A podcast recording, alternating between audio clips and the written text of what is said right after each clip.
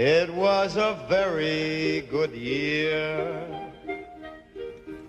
It was a very good year. Das war überhaupt das beschissenste Jahr seit 1949.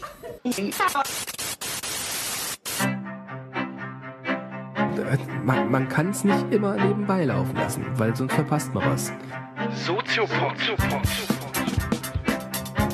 Nee, nee, man muss mitdenken.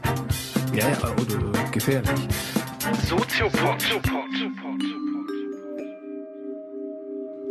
Herzlich willkommen zu einer neuen Ausgabe des Soziopods und ganz traditionell eine ganz besondere Ausgabe zum Jahresende, nämlich unser großer, vernünftiger Jahresrückblick.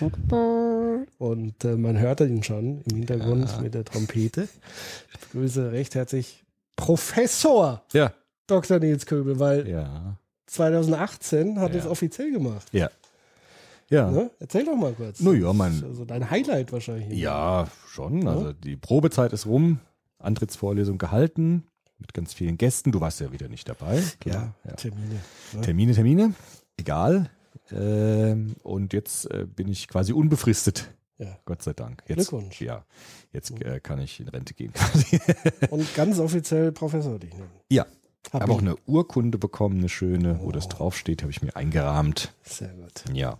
Sehr, sehr schön. Ja. Und heißt- äh, ja, Das Jahr 2018 hat es gut mit dir gemacht. also in beruflicher Hinsicht auf jeden Fall. Private auch.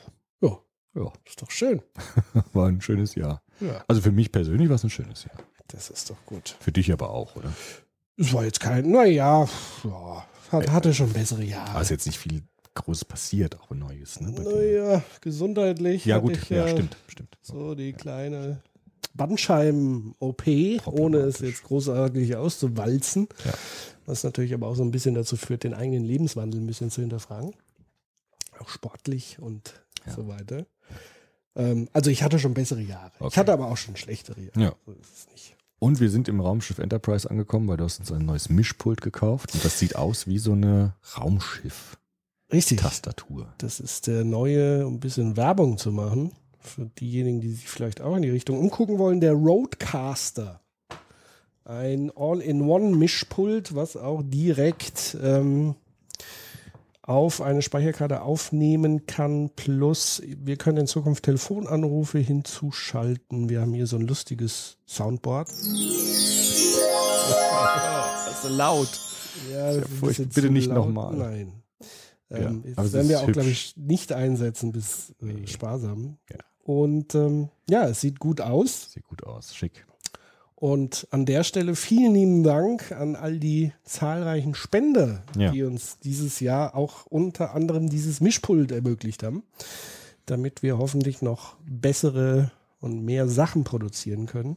Ähm, das war ja schon der Wahnsinn, was da an Spenden reingekommen ist. Vielen lieben Dank dafür Ja. an alle äh, Spenderinnen und Spender da draußen, die uns unterstützen mit kleinen und äh, zum Teil erschreckend großen Beträgen. äh, mich hat's ja ein bisschen umgehauen, als ich das eine oder andere da gesehen habe. Herzlichen Dank dafür und äh, es freut uns sehr. Ähm, gerne könnt ihr uns da weiter unterstützen. Ihr findet das alles unter www.soziopod.de. Wenn wir jetzt schon dabei sind, Mhm. machen wir jetzt, bevor wir sozusagen in, ins Thema des Jahresrückblicks gehen, machen wir noch so ein paar allgemeine Dinge, wie Soziopod, was so dieses Jahr passiert ist Genau. und was so aussteht. Mhm. Ähm, wir hatten ja dieses Jahr wieder so ein paar Live-Events, Ja. was Alles super. sehr schön war. Sehr schön. Ähm, Ist fast mehr Live-Events als Folgen, glaube ich, oder? In dem Jahr gewesen. Das glaube ich auch. Also zumindest als reguläre Folgen. ja. Also wir hatten ja noch einige Radio-Episoden, Mhm. die wir extra produziert haben, später dann nicht mehr. Ja. Ähm, und dann doch sehr viele Live-Auftritte. Sehr viel Live. Das ist schön. Also es ist ja eine Bereicherung des Soziopods. Und vor allen Dingen, was dieses Jahr der Fall war, in ganz unterschiedlichen oder mit ganz unterschiedlichen Zielgruppen. Ja. Also wir waren einmal bei der Industrie, Ja, ja. äh, wo dann auch viele Manager, Unternehmer dabei waren, aber auch sehr durchmischtes Publikum. Ja, war sehr interessant. Ähm, wir waren mal bei Lehrern, Ja, an der Universität in Würzburg. hatte auch so ähm, seine Eigenheiten. Ja. Ähm, Wir waren wieder in der Politik war in der eingeladen. Politik eingeladen in, in München. Schönen Gruß nach München. Ähm, ja, also ich glaube, dass, dass wir, obwohl wir uns immer noch in einer sehr elitären Blase bewegen, ja, ja, vom ja. Publikum her, also wir würden gerne auch noch mal was ganz anderes machen. Wobei wir machen ja nächstes Jahr im Februar ist Ja. es mit Jugendlichen was. Ja. Das- Gut, aber das sind auch Jugendliche, wahrscheinlich eher Gymnasiasten, eher bildungsnahe Menschen. Von der EKHN ist das, von der Evangelischen Kirche Hessen Nassau. Ja. Die haben uns eingeladen, die haben ein Demokratieforum, wo auch bekannte Leute kommen. Und da machen wir auch einen Soziopod über Demokratie und Alltag. Demokratie im Alltag. Wird leider nicht öffentlich zugänglich sein, weil man musste sich Wahrscheinlich nicht, ja. Das ist für Schulklassen Ja. und die haben sich angemeldet. Und ähm, aber wie gesagt, da kommen auch sehr bekannte Leute. Ich habe jetzt keinen Namen parat, aber ich habe die Liste gesehen und da war so ein paar, wo ich dachte, wow, cool. Ja. Und äh, da sind wir auch jetzt im Februar. In Frankfurt ist es. Von daher auch sehr nah, sehr leicht. Genau, ein weiteres Experiment in Berlin werden wir sein, nämlich am 4. Februar. Ähm, Experiment deshalb, weil wir nochmal versuchen, gemeinsam mit einer Eventagentur in Berlin, äh, die gleichzeitig auch Betreiber des Wühlmäuse-Theaters, also ein sehr bekanntes Kabaretttheater, und die haben uns angefragt, ob wir nicht mal Lust hätten, da einen Soziopod live zu machen, das mal auszuprobieren. Und zwar auch diesmal mit Ticketverkäufen, ähm, um das so ein bisschen transparent zu machen. Das heißt, wir, jeder geht so ein bisschen in das Risiko rein. Ähm, und am Ende teilen wir uns sozusagen die, die Einnahmen des Abends. Das heißt, es basiert alles auf Ticketverkäufen. Normalerweise, wenn wir Lives machen, machen wir das eigentlich nur äh, in Kombi mit Stiftungen und so weiter, mit Trägerschaften, die uns das ermöglichen. Und da versuchen wir dann immer den Eintritt freizulassen. Diesmal ein Experiment, das heißt, wer uns im Raum Berlin auch gerne unterstützen möchte und äh, dafür sorgen möchte, dass das, der Abend nicht zu einem Desaster endet, wobei das Risiko natürlich überschaubar ist. Hm. Ähm, der äh, kann sich tatsächlich Tickets besorgen. Ja. Geht mal auf die Seite des Wühlmäuse-Kabarett-Theaters Ja. ähm, und, und holt euch Tickets. Ja. 5. Februar, Berlin abends, das ist ein Montag, also eigentlich Ja. relativ gut gelegen, mal um zwei Stunden Soziopod. Thema wird sein Digitalisierung und die soziale Frage. Mhm. Also das heißt, wir werden uns angucken, welche sozialen Fragen muss man denn eigentlich im Zusammenhang der Digitalisierung stellen. Ja. Wen das interessiert, gerne vorbeikommen in Berlin, anderen Leuten gerne Bescheid geben und kauft euch Tickets, kommt vorbei und ähm, wir werden einen hoffentlich schönen Abend zusammen verbringen. Genau. Auch neues Ding, Soziopod Academics. Richtig. auf den Weg gebracht oder versuchen das so ein bisschen auf den Weg zu bringen. Das war ja so ein bisschen meine Idee für die Studenten mal was zu machen. Ähm, weil ich habe jetzt ja ganz viele neue Studenten an der KH gewonnen. Die hören auch Soziopod, da muss ich mich ein bisschen zusammenreißen, auch in Zukunft, weil die hören viel, viele hören uns. Ja. Und für die haben wir jetzt auch überlegt, wir machen mal so ganz äh, aus, äh, ausgeschnittene, runtergedampfte akademische Folgen über konkrete Autoren, die auch jetzt zum Beispiel bei mir in Vorlesungen vorkommen. Und schlaue Studenten können sich das anhören. Da haben sie auch schon so einen Tipp vielleicht hinsichtlich von Klausurthemen. Und äh, das ist sowas, was wir als Service ein bisschen ähm, machen wollen. Da gibt es noch eine PowerPoint dazu, ein kleines Abstract. Das ist so eine Art, auch wieder ein bisschen Blasending, aber es ist quasi die Zielgruppe, mit der ich am meisten zu tun habe, nämlich mit Studierenden. Und dafür gibt es jetzt auch so ein, so ein zugeschneidertes Soziopod-Programm. Mhm. Das läuft auch auf YouTube. Zumindest eine, Eine Folge. Form, Da eine müssen wir, Folge. glaube ich, noch das richtige Format finden, weil Genau. ich glaube, einfach eins zu eins das Hörformat Das langweilig. funktioniert Nee. schwieriger. Aber da gucken wir, vielleicht machen wir da irgendwie nochmal mehr. Genau, da wollen wir auf jeden Fall, also zumindest auch bei mir das Jahr 2019 möchte ich so ein bisschen der Bildung widmen, Ja. auch beruflich und äh, mal gucken. Vielleicht können wir im Zuge dessen das auch ein bisschen weiter ausbauen. Ja. Auf jeden Fall ein schönes Format. Ihr habt auch viel positives Feedback dazu gegeben. Gerne auch immer weiter Resonanz geben. Also ich glaube, das ist immer das Entscheidende, warum wir das eigentlich machen, ist jetzt weniger das Geld, sondern vielmehr die positive, das positive Ja. Feedback von euch. Ähm, was mich gleichzeitig dazu überleitet, auch eine Neuerung anzukündigen, nämlich der Soziopod hat ab sofort ein Forum, ein Diskussionsforum Ja. eröffnet. Ähm, geht auf, entweder ihr kommt über unsere soziopod.de, gibt es einen Link zum Forum oder die Adresse ist soziopod.de slash club slash forum. Ähm, und vielleicht ganz kurz, was die Idee dahinter ist. Also wir haben gemerkt, es besteht bei euch viel Diskussionsbedarf einerseits und ich finde, dass diese Kommentarspalten mh, zum Teil sehr begrenzend funktionieren. Also ähm, da findet irgendwie nicht so dieser, dieser rege Austausch statt. Da hat das Forum rein funktional einfach Vorteile. Das ist so der eine Gedanke, aber auch, wir wollen so ein bisschen die Soziopod-Community stärker zusammenbringen, weil es sind ja alles Menschen, die nicht nur gemeinsam an, dass sie den Soziopod hören, sondern offenbar auch an ähnlichen Themen interessiert sind. Und da möchten wir eben ein Forum bieten, wo man noch vernünftig ins Gespräch kommen kann, ohne bepöbelt zu werden, auch so ein bisschen nischig gerne, ähm, wo Leute sich unterschiedlichen Alters zusammentun können, um über Themen zu diskutieren oder aber auch Empfehlungen auszusprechen, also beispielsweise zu sagen, okay, ich mag den Soziopod, ich höre gerne Soziopod, aber der Podcast zum Beispiel, weiß ich nicht, philosophisches Radio, finde ich, passt da ganz gut, ist auch gut. Also wer gerne Podcast-Empfehlungen dort platzieren möchte oder wenn ihr als Soziopod-Hörerin oder Hörer selber Podcast produziert, könnt ihr ihn da natürlich dann vorstellen, unserer Community. Ihr könnt aber auch sowas wie Literaturempfehlungen abgeben, Essays, die ihr gefunden habt, Artikel, die spannend sind. Ähm, ihr könnt natürlich dort Feedback, Kritik, Lob und Wünsche an uns loswerden und ganz generell. Und wir werden oder wir haben das Forum eröffnet, auch um über jede Episode nochmal gesondert diskutieren zu können. Ähm, das heißt, dort wird in Zukunft auch die Epis Episodendiskussion stattfinden. Und äh, es gibt sozusagen auch noch so einen allgemeinen Bereich für, ich sag mal, allgemein soziologische, philosophische Fragestellungen, die man schon immer mit uns beziehungsweise auch mit der Community diskutieren möchte. Ähm, all das findet sozusagen in dem neuen Forum statt. Äh, geht mal dahin, guckt euch das an und wenn ihr aktiv mitmachen wollt, registriert euch. Ihr müsst einmal E-Mail und so weiter hinterlassen und dann könnt ihr auch schon loslegen. Momentan sind es, glaube ich, so um die 50 äh, Mitglieder. Ähm, das heißt, das Ding lebt am Ende eigentlich nur durch euch. Also äh, bitte da nicht so erwarten, dass wir jetzt jeden Tag da drauf gehen und diskutieren. Wir gucken da schon ab und zu, sondern dann geht es auch darum, dass ihr untereinander in den Austausch kommt. Also wir kriegen ja mittlerweile unfassbar viele Mails, die wir zum Teil gar nicht mehr beantworten können, weil es einfach zu viel ist. Also wir machen das ja nicht hauptberuflich, sondern nebenher und das dann noch on top.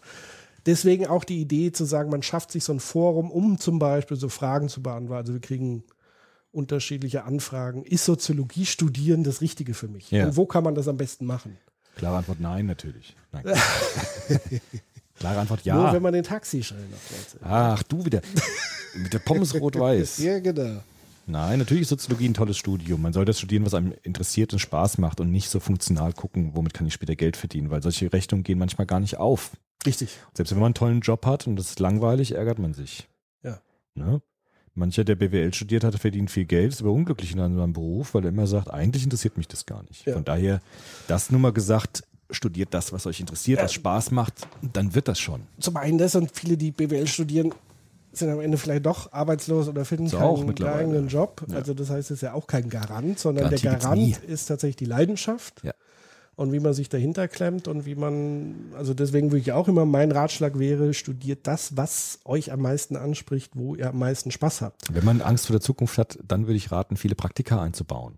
Also zu sagen, ich gehe schon früh in die Praxis und schaue mir Felder an, Ja. wo ich vielleicht später äh, Fuß fassen kann. Also ich würde eher diese Angst, diese Zukunftsangst, die ja auch berechtigt ist, kann ich ja verstehen. Ich habe ja Schweineglück gehabt mit meiner äh, Uni-Hochschulkarriere, aber es gibt natürlich auch viele, die, die Probleme haben, Berufe zu finden. Aber dann würde ich eher sagen, nicht das Studium wechseln oder das studieren, was mir keinen Spaß macht, sondern eher frühzeitig Praktika machen, Felder suchen, Connections knüpfen, wo man dann später vielleicht was Interessantes findet. Und dadurch, dass ja jetzt die Wehrpflicht äh, zumindest für männliche äh, Jugendliche abgeschafft wurde oder generell abgeschafft wurde, aber die Ausgesetzt. Frauen mussten ja nicht, ähm, kann man natürlich so ein Jahr auch einfach nutzen, Ja. um sich zu orientieren, um verschiedene Sachen auszuprobieren. Nur keine Hektik. Und auch die Grundregel eigentlich so ein bisschen beim Studieren, wenn man merkt, so nach, vielleicht nicht nach einem Semester, aber nach zwei, das ist irgendwie nichts für mich, Mhm. lieber mal was anderes ausprobieren. Ja, klar. Als, als dann so das durchzuknören. Genau.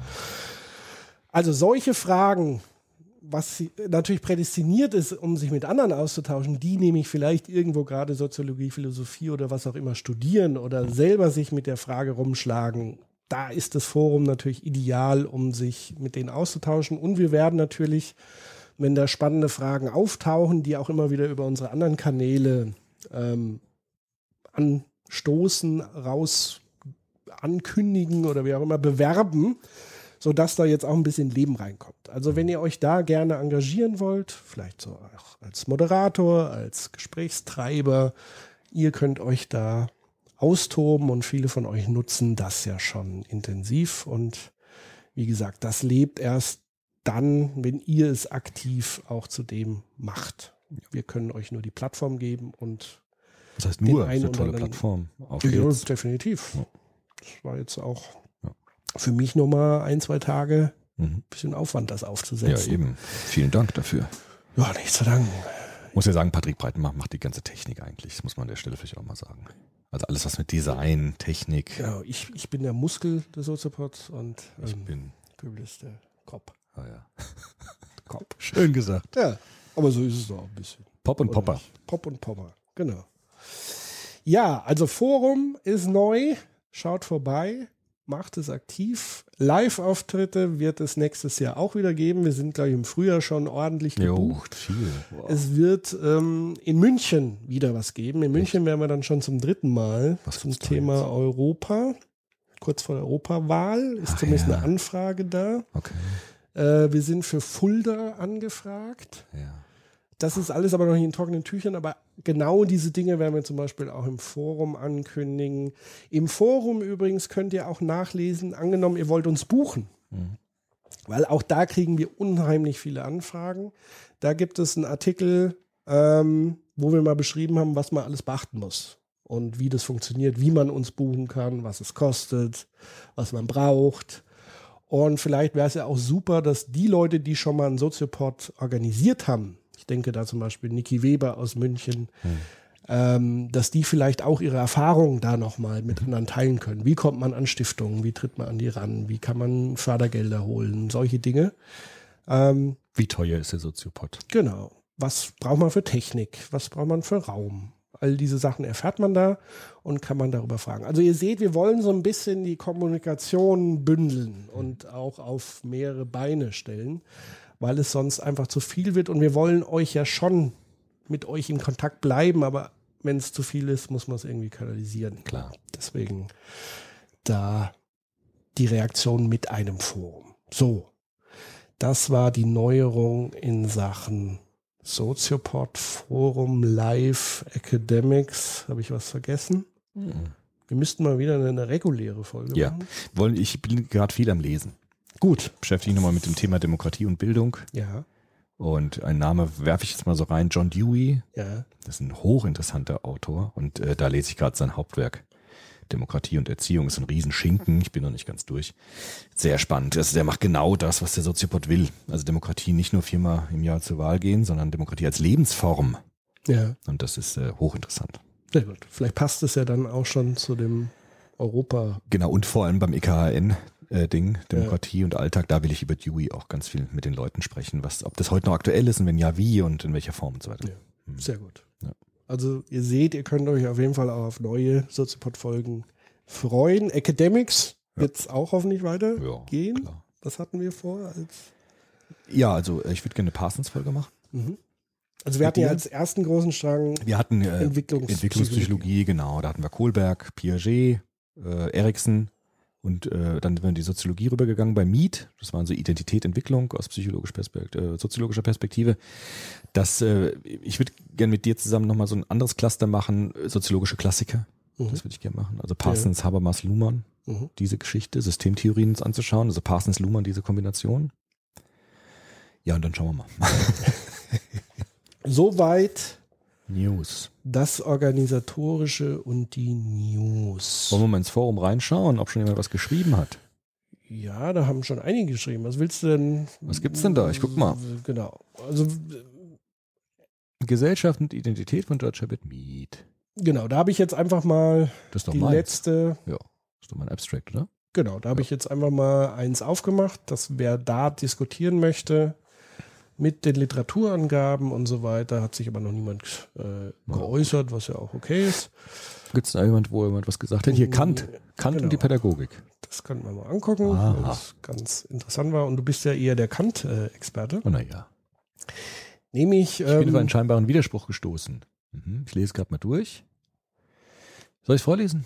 ich kann es auch, oder? Ich lese. So. Ich bin auf einen scheinbaren Widerspruch gestoßen, der mich verbunden, das sagt jetzt ein Hörer, eine Hörerin, weiß ich nicht genau, verbunden mit meinem Halbwissen zugegebenermaßen wenigstens schleudern brachte. Kant ist ja bekanntlich Idealist und somit ist da eher seine Sichtweise, das Bewusstsein bestimmt das Sein, prägend für seine Philosophie und generell den subjektiven Idealismus, ja, kann man sagen. Dieses Zitat Kants stellt für mich einen scheinbaren Widerspruch zu seiner Lehre dar. Du musst vielleicht das Zitat noch lesen. was denn? Da. Oh ja, der Mensch kann nur Mensch werden durch Erziehung. Er ist nichts, als was die Erziehung aus ihm macht. Das ist das, der Stein des Anstoßes, dieses Zitat. Mhm. Dieses Zitat stellt für mich einen scheinbaren Widerspruch zu seiner Lehre dar, da das Subjekt erst durch den äußeren Einfluss sein Potenzial wohl als vernunftbegabtes Wesen entfalten kann. Mit der Formulierung ist es nichts, als die Erziehung aus ihm macht, erklärt er ja einen Menschen ohne Erziehung, sprich ohne den äußeren Einfluss, für nichtig. Und das hört sich für mich materialistisch an. Spannend. Spannende Frage. Das ist tatsächlich auch ein kleiner Widerspruch, aber ich glaube, man muss Kant, das ist sowieso bei Kant, habe ich jetzt auch nochmal gemerkt, ich habe viel über Kant nochmal gelesen von Sekundärautoren und jeder liest den Kant ja so ein bisschen anders. Ne? also auch da ist ja wieder die Frage, mit welcher Brille liest du das? Ne? Und es gibt auch so Linkskantianer und Rechtskantianer, also die dann sofort wieder das versuchen, mit ihrer Brille halt anzugucken. Ja. Aber ich würde schon dem zustimmen, dass Kant, Kant hat natürlich ideal, äh, interaktionistisch auch schon gedacht, in dem Sinne, dass er ihm bewusst war, dass der Mensch nicht einfach da ist, sondern natürlich aufwächst, sich entfaltet, sich entwickelt. Aber der Schwerpunkt bei Kant liegt eindeutig auf dem Subjekt. Das ist so. Autonomie ist das Wort bei Kant. Aber Kant würde sagen, Erziehung ist gewissermaßen die Ermöglichungsbedingung dafür, dass das Subjekt sich entfalten kann. Deshalb würde ich Kant mit der Piaget-Brille lesen. Piaget war meines Erachtens ein psychologischer Kantianer, weil Kant hat sich gegen die Konditionierungstheoretiker gewehrt, die gesagt haben, das Individuum wird geformt, wie so ein Tonklumpen, sondern Kant, äh, Piaget hat ja gesagt, das Individuum entwickelt sich, weil jeder, jedes Kind nimmt die Umweltanreize auf und entfaltet aus diesen Umweltanreizen die Welt in sich auf dem jeweiligen Stand seiner Entwicklung. Und das ist eigentlich eine typisch kantianische Sichtweise. Also das Subjekt auf dem Stand seiner Entwicklung verarbeitet die Umwelt und konstruiert damit die Welt in sich selbst. Und je mehr Anregungsbedingungen ich Kindern gebe, umso mehr reize ich das Ich, das Bewusstsein an, sich zu entfalten. Das heißt, es gibt so Anreize von außen, Irritation, Reize, die das System, das Bewusstseinssystem in Gang bringen, zur Entfaltung bringen. So wie das Pflanzen, äh, wie das Gießen einer Pflanze. Und Erziehung ist das Gießen der Pflanze. Aber die Erziehung macht nicht die Pflanze. Verstehst du? Also das Wasser macht ja nicht die Pflanze, sondern das Wasser dient dazu, dass die Pflanze sich aus ihren eigenen Strukturen heraus entfalten kann. Und Aber Erziehung, wenn es Wasser gibt. genau. Und wenn das Wasser fehlt, geht die Pflanze ein. Und das meint Kant mit seinem Satz, der Mensch kann erst Mensch werden durch Erziehung, genauso wie das Samenkorn zur Pflanze werden kann durch Erde und Wasser. Und das ist die Erziehung für den Menschen. Also da möchte ich einfach auch nochmal bemerken, man muss Kant natürlich in historischen Kontext auch Immer, sehen. Also ja. das heißt, der Erziehungsbegriff zu Kants Zeiten war natürlich und auch die Auffassung über Erziehung wahrscheinlich extrem anders als heute. Ja, klar. Wobei heute gibt's ja wiederum unterschiedliche pluralistische Erziehungsmethoden. Also wir haben ja von der, sag mal, wie heißt der Tigermutti? Ja, Amy Diese Chuan. Strenge Genau. Mit reinkloppen. bestrafen. Ja, Also bestrafen. wirklich in die Richtung Konditionierung. Ja, ja Konditionierung. bis hin laissez-faire, sage ich mal, gar keine Grenzen. Und dazwischen ist wohl das, was Ja. wahrscheinlich das Bessere ist, Irgendwo dazwischen. Konzept. Und das heißt ja im Grunde genommen, dass man schon mal sagen kann, dass wenn ich von Erziehung spreche, welche Erziehung meine ich jetzt? Ja, klar, Also da fängt es ja schon an. klar. Und wie du sagst, dieser Erziehungsbegriff, der von Piaget kommt, ist ja relativ neu, reformpädagogischer Art. Das heißt, Ja. den gab es zu Kant-Zeiten wahrscheinlich nicht. so. Was war Rousseau so einordnen? Rousseau, ne? Nach vor Kant? Na, vor Kant. Vor? Rousseau Ja, war okay. vor Kant. Mit dem Emil hat, also Kant hat gesagt, Rousseau hat mich zurechtgebracht. Also Kant war ein großer Rousseau-Fan. Mhm. Kant hat auch Rousseau verschlungen, seine Werke. Und Rousseau zeichnet ja im Emil schon so etwas vor, äh, wie das Erfahrungslernen. Also Ja. Rousseau sagt, man soll Kinder nicht bestrafen und prügeln, sondern man soll Erfahrungen mit ihnen zusammen machen, an denen sie lernen können. Das ist natürlich schon die Vorzeichnung. Was Kant jetzt hinzugefügt hat, ist tatsächlich sein Bewusstseinsbegriff. Also Kant war Bewusstseinsphilosoph. Und er hat gesagt, der Rousseau hatte schon recht mit dem Erfahrungslernen, aber ich kann es genauer beschreiben, wie das funktioniert. Nämlich das Erfahrungslernen führt dazu, dass das Bewusstsein sich zur Entfaltung bringen kann. Wie das Gießen der Pflanze. Das sind die Erfahrungen. Deshalb spricht auch Rousseau immer von diesen vorbereiteten Räumen, wie dann später die Reformpädagogik das dann auch macht. Zu sagen, ich muss dem Kind Anregungsbedingungen liefern. Das ist das, was Piaget dann sagt. Also man kann sagen, bei Rousseau ist die Erfahrung, in der Reformpädagogik ist es der vorbereitete Raum. Bei Piaget in der Entwicklungspsychologie sind es die Anregungsbedingungen. Aber alle haben ein ähnliches Prinzip. Nämlich zu sagen, es geht nicht darum zu formen, sondern es geht darum, zur Entfaltung zu bringen. Und es gibt ja noch eine passive Form der Erziehung, würde ich es mal so nennen. Also wir sprechen ja immer von aktiver Erziehung, also Dinge ermöglichen, aktiv was zur Verfügung stellen, aktiv einwirken. Aber es noch eine ganz starke Komponente ist ja dieses Passive, dieses Lernen am Modell, Ja. Vorbild sein. Ja. Also wenn man das mal beobachtet, das mache ich ab und zu bei meinen Kindern, die gucken ganz genau, wie reagiere Ja. ich auf eine Situation Ja. Um dann das für sich einzuordnen, wie sollte ich mich zu etwas verhalten. Ohne dass ich ihnen jetzt sagen müsse, du musst dich dazu so und so verhalten oder du solltest das und das tun. Genau. Ja. Das heißt, diese Komponente, Vorbild lernen, ist Genau. ja auch eine passive Form der Erziehung. man Aber sie gucken, sie gucken sich das von dir ab, was ihrem Entwicklungsstand entspricht. Ja. Das, was zu ihnen jetzt in ihrem Leben passt, was ihre Frage ihres Lebens im Moment betrifft, das gucken sie sich am Papa ab. Als die kleiner waren, haben sie sich was anderes abgeguckt. Ja. Und das ist Teil dieser Anregungsbedingungen, würde Piaget sagen. Das Vorbild, das Vormachen, der vorbereitete Raum, das alles ist die Nahrung. Von daher kann man vielleicht auch nicht sagen, in der Erziehung gibt es so auf der einen Seite das Konditionieren, auf der anderen Seite das Laissez-faire, sondern es gibt qualitative Unterschiede. Also es gibt sozusagen andere, ganz andere Menschenbilder. Und Piaget hat ein ganz anderes Menschenbild in die Pädagogik eingebracht, als jetzt die Behavioristen, die einfach ein qualitativ anderes Bild vom Menschen hatten. Bei Kant ist das interessant, ich lese gerade wieder viel über Kant. Der war nicht zimperlich. Der Kant hat schon gesagt, man soll Kindern äh, zum Beispiel eher äh, äh, mit Kälte und Ignoranz begegnen, wenn sie was falsch gemacht haben und soll sie nicht prügeln. Jetzt würde man auch heute sagen, auch nicht so dolle, ja. Also dieses Kälte und Abweisen, würden wir sagen, ist ja ziemlich schlimm. Das ist ja genauso wie Schmerzen zufügen. Ja gut, es gibt aktuelle Bücher, zum Beispiel Jedes Kind kann schlafen. Ja. Ist ja genau Ja. dieses Ja. Instrument, des Ignorierens von Schreien. Genau, was ja auch wieder Richtung Konditionierung fast riecht so ein bisschen danach. Jetzt hat Michael Brumlik, mein Lehrer, bei dem ich promoviert habe und habilitiert habe, der liest den Kant jetzt natürlich historisch und sagt, für seine Zeit, wie du es eben auch gemacht hast, für seine Zeit war das natürlich ein Fortschritt, weil er gesagt hat, wir, wir dürfen nicht prügeln. Deshalb müssen wir dieses Grundstrukturding, was er gemacht hat, mit den Anregungsbedingungen aufnehmen und müssen es in die heutige Zeit übersetzen. Das heißt, man darf nicht auf den Kant lesen und kann ihn als Modell für die heutige Erziehung nehmen, weil die Gesellschaft heute eine ganz andere, als Kant sie hatte. Wir leben heute in einer demokratischen Gesellschaft. Das hatte Kant nicht gekannt.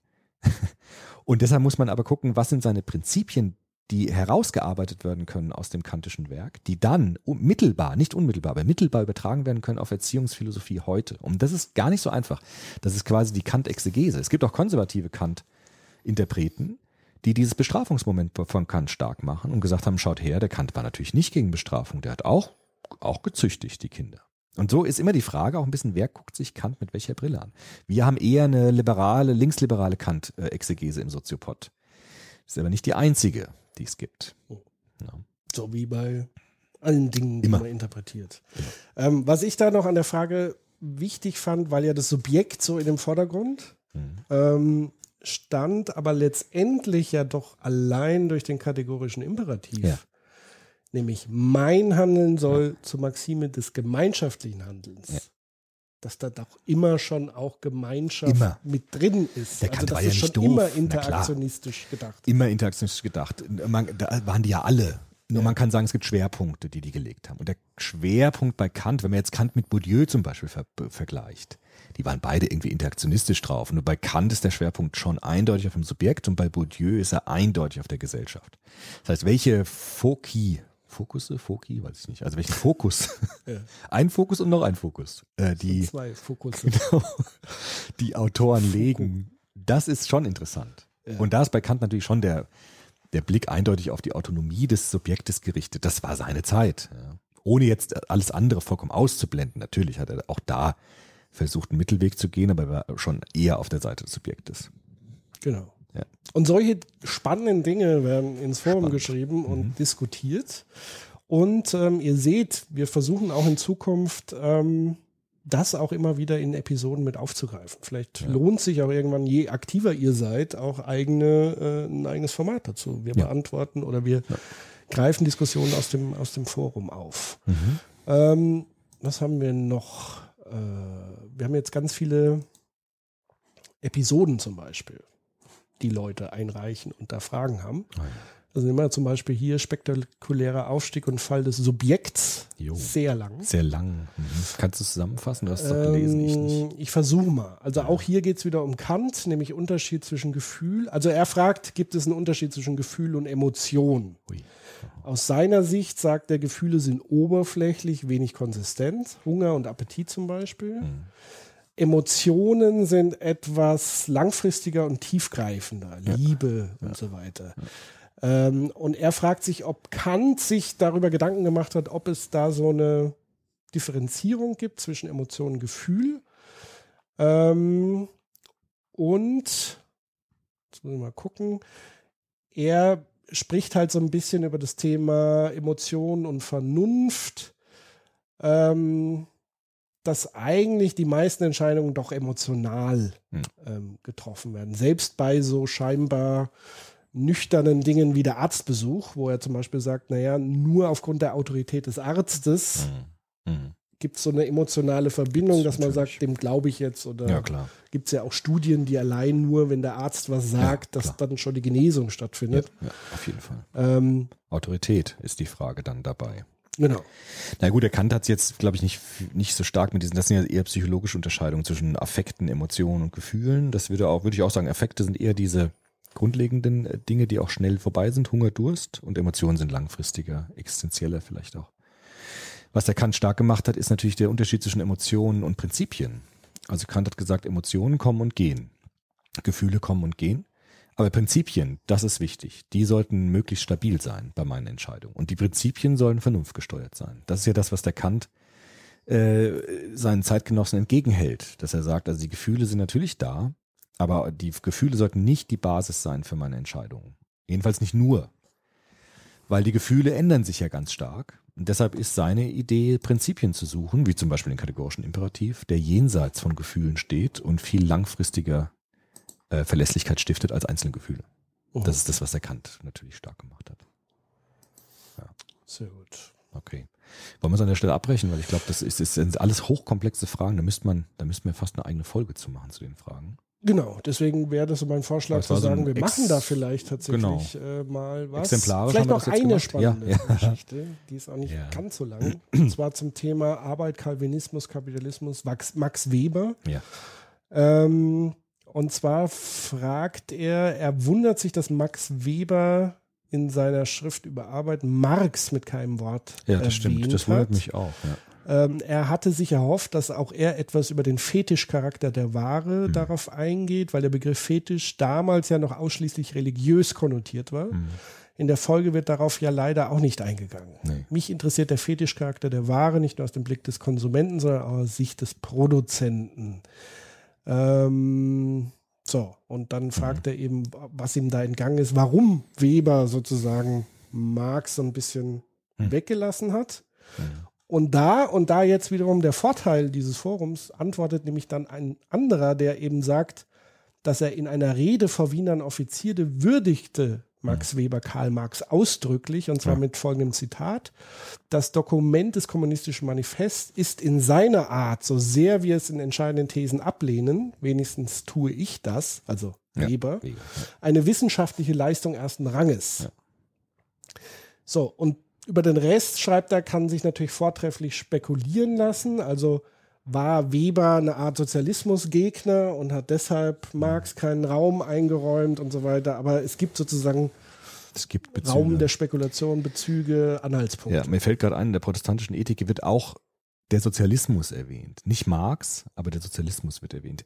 Weber hat halt die Idee, dass auch der Marxismus und der daraus resultierende Idee des Sozialismus und Kommunismus äh, eine religiöse Wurzel hat. Und das hat den Weber ja interessiert. Die religiösen, ethischen, weltanschaulichen Wurzeln dessen, was wir als gesellschaftliche Realität sehen können. Und er hat Marx, glaube ich, auch eingereiht unter dieser Logik. Also er hat gesehen, dass aus dieser Ethik, der protestantischen Ethik, der Kapitalismus entstanden ist und dann auch wieder eine quasi religiöse Bewegung des Sozialismus entstanden ist. Deshalb hat, hat er natürlich Marx ernst genommen in seiner Idee, nur er hat diese Idee nochmal quasi unterlaufen mit seiner Theorie, dass aus diesen ethischen Grundlagen beides entstanden ist, nämlich den Kapitalismus und der Sozialismus. Deshalb sagt er auch, dass nur in diesen, in diesen westlichen Kulturen, wo dieser Calvinismus entstanden ist, es zu beidem kommen konnte, zu Kapitalismus und zu Sozialismus. Mhm. Und äh, aber ich finde es auch auffällig, dass er jetzt mit Marx nicht sich wirklich explizit und ausführlicher auseinandergesetzt hat. Das ist vielleicht, weil er irgendwie ein Gegenpol zu Marx auch sein wollte in seiner Zeit. Das weiß ich jetzt aber nicht genau. An der Stelle noch Fetischcharakter schwer. Ich bin kein Marx-Experte. Das merke ich immer wieder, auch in Diskussionen mit Kollegen, die das sind. Ich habe das auch nie ganz verstanden. Fetischcharakter meint, glaube ich, Marx, dass, dass die Waren so eine Anziehung auf uns haben, die viel größer ist als das, was die Funktion der Ware ist. Sondern wir haben irgendwie so eine Heiligkeit, wir, wir laden das auf mit so einer Heiligkeit, die Waren. Ja? Und ich finde, das ist eine sehr realistische Perspektive, dass für uns so ein Smartphone viel mehr ist als nur ein Funktionsgerät, sondern es hat irgendwie eine identitätsstiftende Bedeutung. Es ist etwas für uns, was uns irgendwie aufwertet in unserem Selbstbild. Und das ist dieser Fetischcharakter der Waren oder ein Auto, ein tolles oder sowas, ja, oder schicke Kleidung. Das ist mehr natürlich als nur äh, eine Funktion, sondern es wird aufgeladen mit so einer Bedeutung, die so einen Fetischcharakter bekommt. Und ich glaube, das ist das, was Marx meinte. Mhm. Aber wie gesagt, ich bin da wirklich nicht genug bei Marx drin auch. Bin ja eher Kantianer, hast du ja auch gesagt. Ähm, was mir beim Thema Sozialismus, Kapitalismus noch an aufgefallen ist, beziehungsweise eine kurze Erkenntnis, die ich hatte an, in diesem München-Geschichte. München haben wir über ähm, Soziale, soziale Ungleichheit und soziale Arbeit diskutiert. Was mir da aufgefallen ist, weil wir sehr davon gesprochen haben, wie wirtschaftlich dominiert Ja. die Gesellschaft im Moment ist, dass alles durchdrungen ist Ja. sozusagen vom Kapitalismus. Ja. Und da ist mir aufgefallen, dass eigentlich das, was der Kapitalismus immer predigt, nämlich dass du Wettbewerb und Konkurrenz brauchst. Ja. in dem Segment komplett fehlt. Durch den Fall des Kommunismus Mhm. und des Sozialismus, durch das Scheitern oder ausgerufene Scheitern, fehlt dem Kapitalismus Konkurrenz Als System. und ja. Wettbewerb als Systemidee. Als Systemidee, ja. ja Und das stimmt. kann nicht gut sein. Ja. Weil als es einen aktiven, also so blöd der Kalte Krieg war, Mhm. Aber der Sozialismus hat, also dieser Wettbewerb zwischen diesen zwei Ideen hat Ja. immer auch dazu geführt, dass der Kapitalismus sich sozialistische Ideen angeeignet hat, Und umgekehrt. soziale Marktwirtschaft und umgekehrt, siehe China. Ja. Und ich glaube, das könnte noch langfristig zu erheblichen Problemen führen, wenn im Kapitalismus dieses Alternativlos Ja, ja, ja. angeheftet wird, dass Ja. das das einzig Wahre ist Ja. und plädiere daher allein, weil es der. Kapitalismus fordert, Wettbewerb. Und eine, Refo, eine Renaissance des Marxismus. Oder einer ähnlichen Idee. Ja, ohne weiß, halt das, halt was drumherum so. Eine andere Systemidee, ne? Das Idee ist ja die. die ja. Idee ist ja relativ einfach formuliert. Naja, aber ich glaube schon, wir sind auf der Suche irgendwie auf Sehnsucht nach einer alternativen Systemidee vielleicht, ne? Die es im Moment nicht gibt. Ja. Darunter leidet ja auch die dritte Generation der Frankfurter Schule, dass es einfach im Moment keine realistische Systemalternative gibt. Das ist halt das, woran der Axel Honneth und die ganzen Leute ja auch leiden. Weil es halt so ein bisschen verbrannt ist. Ja, ist blöd. Hat ja alles, ja. Ist halt nicht so dolle. Dann, äh, Ja. ja. gut, vielleicht ist sozusagen jetzt die, Habermas auch schon, hat sich auch darunter gelitten. Er hat dann versucht, innerhalb des Systems dann halt, ne, kommunikatives Handeln zu stärken und so weiter. Aber das ist alles innerhalb des Systems der Marktwirtschaft. Eine wirkliche Alternative hat er ja auch nicht mehr formuliert. Geschweige denn bei Luhmann gibt es ja überhaupt ja gut, nicht mehr. vielleicht kommt sozusagen die sozialistische Idee durch die Hintertür mit der Umweltbewegung wieder. Ja, oder eine neue. Aber ich setze also so auf neue Po- Ideen. Postwachstumstheorien Ja, ja, und so weiter, wo man sagt, Wachstum, Wachstum, Wachstum. ja. Das kann es nicht sein. da kann's muss es Alternativen geben im Zusammenleben und dann bist du ja automatisch in sozialistischen Nicht unbedingt. Ideen, wenn- Ich- ich glaub, es naja, wenn es um neue- Ressourcenverteilung, besserer, nachhaltige Nutzung von Ressourcen Ja. und schon. eben nicht rechte stärkeren Rechtes. Also ich glaube, da passiert schon viel, aber es man Ich glaub, traut sich natürlich Wege. weniger, weil wenn sofort jemand kommt und sagt, das ist Sozialismus, Nein, das ist blöd. sofort der Das, Boomer. ja. Ich glaube, wir brauchen dritte Wege. Wir brauchen dritte Wege jenseits von Kapitalismus, Sozialismus, äh, Dualismus. Also wir brauchen irgendwie was Neues. Aber das bin ist, gespannt. Ja, ich auch. Ja. Mach mal. Ich dachte, du Ja, mach mal. Ja, das Mhm. äh, können wir ja mal, in der nächsten Folge. genau. Oder dazu bitten, mal Ideen Ja, ins Ideen. Forum zu schreiben. Ja, genau. Zum Beispiel. Was gibt es aktuell? Wir Ja. wissen ja auch nicht alles. Na Das klar. ist Ja. So, Okay. dann schließen wir jetzt mal so ein bisschen Forum. Schließen wir Forum, ab, hochspannend. Beziehungsweise. wir können ja ab und zu mal eine Folge machen, wo wir nur Forumsfragen Ja, diskutieren. das Finde meine ich. auch ja. Das, das wäre doch eigentlich ganz gut. Ja. Und ich Wunderbar. nutze jetzt trotzdem das Forum, weil ich da nämlich gefragt habe, ähm, worüber sollen wir beim Jahresrückblick? okay. Und? ähm, gut, so einfache Fragen. Was könnte der Zweck oder Ziel des Lebens sein? Jo. Werden wir eine eigene Folge zu machen müssen, glaube ich. Sinn des Lebens. Aber wir haben über Religion gesprochen. Wir haben über Marxismus gesprochen, Psychoanalyse. Das sind so die drei Religionen, die mir jetzt spontan einfallen. Uah. Nein, war nicht so Gut. gemeint. Ne?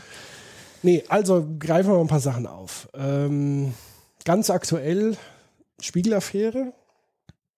Kannst du da zu diesem Reporter mit seinen erfundenen Oh, Reportagen? da habe ich, hab ich nicht mitbekommen. Da bin ich raus. Okay. Weiß ich nicht genau. Nee, ich verfolge ja auch nur die großen Dinge so jetzt. Also Naja, das war schon. ja, schon ja, Medienkontext. Medienwelt, aber ich, ja klar. Aber das war, kann ich jetzt nichts zu sagen. Ähm, vielleicht kann ich zumindest ein paar Ja, Sachen, also weil das natürlich im Kontext des allge allgegenwärtigen Fake News Mhm. ähm, ist natürlich dieser Fall eine absolute Katastrophe. Also um vielleicht nochmal zusammenzufassen, was passiert ist. Der langjährige Spiegelreporter Klaas Relotius, ich glaube, der hat über viele, viele Jahre Reportagen geschrieben, auch aus dem Ausland, wo er angeblich immer hingereist ist und dort vor Ort berichtet hat, hat das zum Teil komplett erfunden. Wahnsinn. Also auch Zitate komplett erfunden, Personen komplett erfunden und, und wirklich haarsträubende Geschichten. Ähm, zum Beispiel ein, ein Kind in Syrien, was angeblich den Syrienkrieg ausgelöst hat, was so ein Riesending war, aber es hat als komplett falsch Mhm. herausgestellt Fake hat. News, ja. Fake News. Äh, und da ist ja auch gerade noch die Frage, hat er zum Beispiel ein Ding genutzt, um Spendengelder einzusammeln und das dann aufs eigene Mhm. Okay, ja, Konto. so also dann wirklich, das ist aber dicker. noch nicht bewiesen. Er streitet es ab, dass das der Fall ist, wird halt behauptet. Und das ist natürlich eine Riesenkatastrophe zum einen für den Spiegel. Das Ja. ist so vergleichbar wie damals die Hitler-Tagebücher Ja. für Stern. ne? Ja. Weil der wirklich über Jahre das gemacht hat und sie jetzt aufarbeiten müssen, welche Geschichten stimmen denn jetzt und welche nicht. Und sich natürlich auch selber die Frage stellen, was für Qualitätskriterien Ja. müssen wir in Zukunft anwenden, um zu überprüfen. Ja. So. Und ähm, natürlich ist das äh, eine Riesenkatastrophe für Medien, die bemüht sind, um, sofern das überhaupt möglich ist, objektive Berichterstattung, aber die natürlich auch angegriffen werden von diversen Strömungen, die sagen, ja, die machen ja sowieso nur Fake News. Interessanterweise würde ich gerne mal erleben, dass genau diese Verlage und Medien, man kennt sie ja alle aus diesem populistischen Bereich, die das ähnlich intensiv mal aufarbeiten würden wie der Spiegel. Das wird nämlich nie passieren. Nee, natürlich nicht. Äh, und da erkennt man dann schon den eklatanten Unterschied Ja. zwischen den Medien, nämlich die, die bemüht sind Ja. um Wahrheitsfindung und diejenigen, die meinen, sie haben die Wahrheit mit Löffeln gefressen Mhm. und weigern sich jedweden Skepsis und Zweifeln. Mhm. Ähm, aber in der Tat, dieser Fall äh, im Zeitalter der Fake News, Katastrophe. Aber eigentlich, wenn man jetzt den alten Popper zur Rate zieht, würde der sagen, klar ist ärgerlich, aber eigentlich ist es ein Zeichen, dass was gelungen ist, nämlich dass man eine Kontrastierung gemacht hat mit einer Idee, Konstruktion an der Wirklichkeit und die ist gescheitert. Ja. Also eigentlich ist es ein gutes, wie du jetzt eben sagtest, also wenn die, wenn die Zeitungen das jetzt aufarbeiten und wirklich ehrlich damit umgehen, kann man sagen, es ist eigentlich ein gutes Ding, weil wer weiß, wie oft es passiert ist, man hat es gar nicht gemerkt, ne? Ja. Und jetzt ist vielleicht eine Zeitung dabei, das wirklich aufzuarbeiten, eine These zu falsifizieren und siehe da, es war vieles falsch und dann kann man auch sagen, es ist widerlegt. Ja, also diese These hat sich nicht bewährt, dieses Journalisten oder die Thesen, die er formuliert hat. Von daher würde ich jetzt auch nicht sagen, es ist eine Katastrophe in dem Sinne, dass man sagt, oh Gott, wie konnte das passieren, sondern man kann sagen, es ist ganz gut, dass es eine Presselandschaft gibt und eine Ethik gibt der Presse, die das auch kontrolliert und nachprüft. Und wenn sowas passiert, es auch öffentlich macht, ist eigentlich ganz gut. Ja, deswegen Krise heißt ja immer Ja. Scheideweg, also Ja. auch eine Chance. Ja. Ähm, das heißt, jetzt an dem Punkt werden ganz viele andere Medienhäuser sicherlich auch sich überlegen, Klar. haben wir auch so jemanden? Weil der Fall war ja so, dass wohl Kollegen schon immer so einen Verdacht hatten. Okay. Da wurde aber dann nie so wirklich nachgegangen, weil man weiß ja, wie das ist. Kollegen pinkelt man nicht Mhm. Ans blöd, Bein, klar. man scheißt nicht da, wo man ist, äh, um es mal derbe auszudrücken. ähm, und das war jetzt natürlich ein Weckruf, äh, Ja. auch für viele Medien, die natürlich ein Interesse daran haben, Ja. eben an ihrer eigenen Reputation zu arbeiten und Ja. eben nicht äh, als Fake News dargestellt zu werden. Ja, und da, Da dir sich natürlich recht, schon, scheiden sich schon die Geister. Welche Medien machen das jetzt und welche Fake Genau. News äh, sagen, es ist vollkommen egal, weil wir bleiben bei unseren Fake News. Und das ist natürlich schon eine wichtige Frage jetzt. Ja, Und von daher war die Reaktion, die der Spiegel darauf gemacht hat, Mhm. äh, vorbildhaft. ja schon. Ganz, Also also wenn es so war, ich habe es jetzt nicht ganz verfolgt, aber Für viele hat es natürlich Ja. sehr selbstreferenziell, weil die haben halt tatsächlich f- allein in der Printausgabe waren, glaube ich, 25 Seiten. Okay. Also das ist schon wirklich naja, gut. und sehr selbstkritisch, alles sehr transparent Mhm. offengelegt. Naja.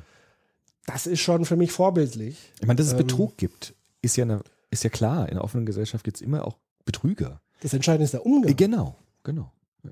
Und von daher vorbildlich reagiert. Wie gesagt, ich würde mir das für vielen Medien, Ja. die behaupten, äh, alle anderen sind die Blöden, Ja, nur klar. wir äh, haben recht, würde ich mir auch wünschen, sehe ich ehrlich gesagt gar nicht. Nee. Ja, also und, und wer sich dann mal fragt, okay, welchen Medien sollte ich Glauben schenken, vielleicht dann doch denen, die auch Fehler zugeben, Die eine Fehlerkultur haben, genau. Die Und eine Fehlerkultur haben letztendlich. genau. Ähm, von daher Mhm. können wir diesen Mhm. Fall Haben wir schon. relativ gut abschließen. Ah, ich würde ja gerne über, na, ist egal. Was denn? Ich würde gerne über AKK reden und über Mann, wir, wir sind ja nicht äh, chronologisch gebunden. Ich lese doch gerade wieder ein bisschen was. Michael Bromlik hat ein schönes Buch geschrieben, Demokratie und Bildung. Über was sprichst du jetzt? AKK oder Chemnitz oder beides? Äh, AKK. Okay. Also für die, Die der Jetzt- Abkürzung ich nicht- jetzt ohne- vielleicht noch mal So. kurz die Sache erklären. Ich sage jetzt den Namen Annegret Kramp-Karrenbauer. Das ist richtig. Ich weiß nicht, warum die Leute so Probleme haben. Äh, jeder hat damit Probleme. Das ist ja Annegret Kramp-Karrenbauer. Ich bitte dich. Weißt du, was das Problem ist? Nee. Was? Kramp, also Kra und dann da drauf Karre. Kra, Karre. Das ist das Problem. Kramp-Karrenbauer. Kramp. Karrenbauer. Kra, Kra wäre kein Problem. Kar, Kar auch nicht, aber Kra, Kar. Das ist das Problem. Ja. Kramp, Karrenbauer. Egal. Da ich den Aufwachen-Podcast höre, äh, wird ja ganz oft solche äh, Dinge eingespielt. Ja, ja. Ka- Kramp- Ja, ja, klar, für ausländische Kramp- Leute ist es auch ganz schwierig, natürlich. Nein, ich lese gerade Michael Brumlik wieder, einfach deshalb, weil ich einen Vortrag von ihm gehört habe und habe ich mir das neue Buch gleich mitgenommen. Demokratie und Bildung heißt es. Und der, das machen wir einen kleinen Bogen, aber ich mich interessiert jetzt schon auch nochmal deine Meinung dazu, weil der ist ja ein großer Demokratietheoretiker, der Brumlik, ne? und hat sich eigentlich fast sein ganzes Leben mit diesen Fragen beschäftigt. Was ist Demokratie? Was hat es mit Bildung zu tun? Und er geht in seinem neuen Buch auch diesen postdemo postdemokratischen Theorien nach. Also einer, es gibt ja mehrere Strömungen der postdemokratischen Theorie. Die einen sagen, Demokratie ist ein Problem, weil es Schwachstellen hat, die sie aufzeigen. Andere sagen, Postdemokratie kann eine Chance sein, weil wir neue demokratische Formen finden, jenseits der alten demokratischen Formen. Was mich jetzt tatsächlich fast mehr interessiert, sind diese kritischen Stimmen, also die kritische Anfragen an die Demokratie stellen. Und da sagt er, gibt es so verschiedene Strömungen, die das tun. Vielleicht können wir die gerade mal durchgehen. Ingeborg Maus ist eine Politikwissenschaftlerin aus Frankfurt, emeritiert schon lange, eine Kantianerin Ja. die gesagt hat, moderne Demokratien haben das Problem der Refeudalisierung. Warum? Demokratien sind so komplex geworden und so differenziert geworden, dass nur eine bestimmte Elite das Ganze durchblickt. Und was auf der Ebene des normalen Lebens passiert, ist Scheindemokratie. Also wir kriegen irgendwelche Schablonen vorgehalten, die wir wählen. Wir durchschauen aber die Hintergründe überhaupt nicht mehr, sondern das machen wieder die Eliten. Und die Eliten bestimmen das Schicksal der Gesellschaft oder den Weg der Gesellschaft. Und Demokratie ist eine Fassade. Finde ich einen interessanten Punkt. Refeudalisierung. Zweiter Punkt wäre natürlich Foucault, der Alte. Du machst mich hier ganz nervös Mit dem Kabel? Ich spiele so das gerne am Kabel. teures Kabel. Oh, oh, oh, Das oh, Kabelbruch. oh, oh. Nimm Kabelbruch. dir den Stift, bitte. Okay, das ist ein Stift. Hm. Der ist aber nicht so schön wie das Kabel. Dann nimm dir ein anderes Kabel. Ja, nämlich das Kabel. Ich mache mal Knoten ins Kabel, muss man dem Zuhörer sagen. Und der Breitenbach wird immer nervöser. Das ist, Lass mich doch hier ein bisschen. Ich mach's schon nicht kaputt. das, Wir haben doch Spenden, dann kaufen wir ein neues. Ja, super. Wir haben Spender. Ja. Weißt du, was so ein Kabel kostet? Nee. 60 Euro. Was? Ja, deswegen, so, wenn es jetzt Okay. irgendwie 2 Euro Kabel wäre. Und das, das ist aber, na gut, ist egal. Das kannst du knoten, wie du willst. Foucault, Ja. der alte Neo-Nietzscheaner. Foucault kommt nicht von Kant, Foucault kommt von Nietzsche. Hinter allem lauert die Macht. Ja. Demokratie ist. Ja, recht. Ja, Demokratie ist nur eine Showveranstaltung. Dahinter lauert die Macht. Deshalb ist äh, Demokratie eine Scheinveranstaltung, weil Politiker sind nicht am Gemeinwesen interessiert. Sie sind an ihrer Karriere interessiert. Und es gibt Eliten, die gar nicht äh, äh, de- demokratisch legitimiert sind, zum Beispiel wie die, Welt, wie die Weltbank, die noch nicht mal indirekt gewählt wird. Die wird gar nicht gewählt, ist aber ein Global Player auf der internationalen Bühne der Politik, macht unglaublich viele Entscheidungen und ist ein, ein äh, Refugium der Machtkonzentration. Und diese Autoren äh, würden sagen, wir müssen uns immer die Machtstrukturen hinter der Demokratie anschauen und Demokratie als Phase, Fassade auch dekonstruieren. Finde ich auch interessant. Letzte Kritiknummer, der alte Luhmann. Mhm. Luhmann, These der autopoetischen Systeme. Ist das überhaupt möglich in unserer ausdifferenzierten Gesellschaft, wo doch jedes System nach ihrer eigenen Logik operiert, aus der Politik heraus ein anderes System überhaupt direkt zu beeinflussen? Auch wenn es noch so gut demokratisch intern legitimiert ist. Das heißt, wir haben eine legitimierte Demokratie, aber kann das politische System direkt Einfluss nehmen auf die Wirtschaft, direkt Einfluss nehmen auf die Kultur? Natürlich nicht, weil das sind ja getrennte Systembereiche nach ihrer eigenen operationalen Logik. Das heißt, dass wenn das geht, geht auch das nur indirekt. Das heißt, diese moderne Soziologie, finde ich auch interessant, hat ähm, die, Sozio die Gesellschaft so deskriptiv sich angeschaut, dass dann die normativen Grundlagen, die wir eigentlich immer für wahr halten, auf dem Prüfstand plötzlich stehen. Ist das denn wirklich so? Funktioniert es denn wirklich so, wie wir uns das gedacht haben? Oder ist das nicht alles viel komplizierter, als die alten The äh, Demokratietheorien sagen? Weil Demokratie beruht ja eigentlich darauf, dass wir uns natürlich den Normen des Staates unterwerfen. Aber Demokratie hat den Vorteil, dass diejenigen, die sich den Normen unterwerfen, mitbestimmen dürfen, welche Normen das sind. Das ist ja der Witz der Demokratie. Mhm. Das hat der Rousseau auch so gesagt. Nur zwischen diesem Punkt, ich bestimme die Normen mit und dem Unterwerfen unter den Normen, passieren unglaublich viele Zwischenschritte. Mhm. Und in diesen Zwischenschritten gibt es unglaublich viele entweder in sich geschlossene Sozial äh, Systemoperationen und es gibt unglaublich viel Macht. Und was am Ende dann dann übrig bleibt von diesem Ich bestimme die Normen selbst, denen ich mich unterwerfe, was ja Kant auch wollte, kategorisch imperativ. Nur die Maxime dürfen gelten, Pünktchen, Pünktchen, Pünktchen. Diesen Zwischenraum gucken wir uns zu wenig an, sagen diese postdemokratischen Theorien. Das sagt vor allem der Luhmann. Der sagt ja, das ist alles viel komplizierter, als die alten Soziologen das gedacht haben, weil diese Systeme sind so in sich geschlossen und so funktional ausdifferenziert, dass diese Kette so lang ist innerhalb der modernen Demokratie, dass die Frage berechtigt zu sein scheint, was kommt denn am Ende noch bei raus? Naja, wobei, da würde ich jetzt ein bisschen widersprechen, dass diese Systeme so stark abgetrennt sind. Das ist ja eben nicht der Fall heute.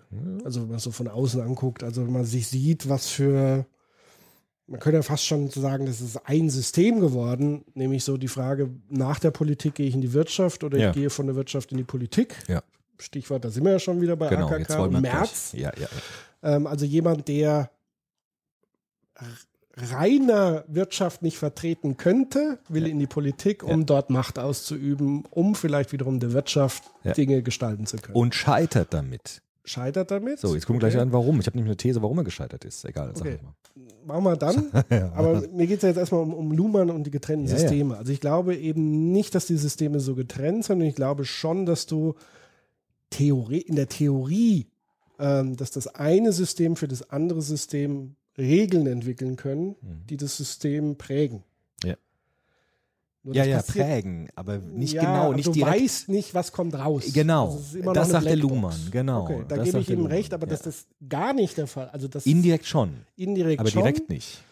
Und das ist ja auch der Grund, warum du sowas wie die Mietpreisbremse Ja. zum Beispiel. Ja. Das ist ja erstmal eine gute Idee. Ja, was kommt raus? Wenn aber Faktoren, da ist so viel dazwischen. genau, sozusagen an der Lebensrealität vorbeigehen, dann greift das nicht. Genau, genau. Oder es wird so verwässert in der Demo Ja. im demokratischen Diskurs. Ja.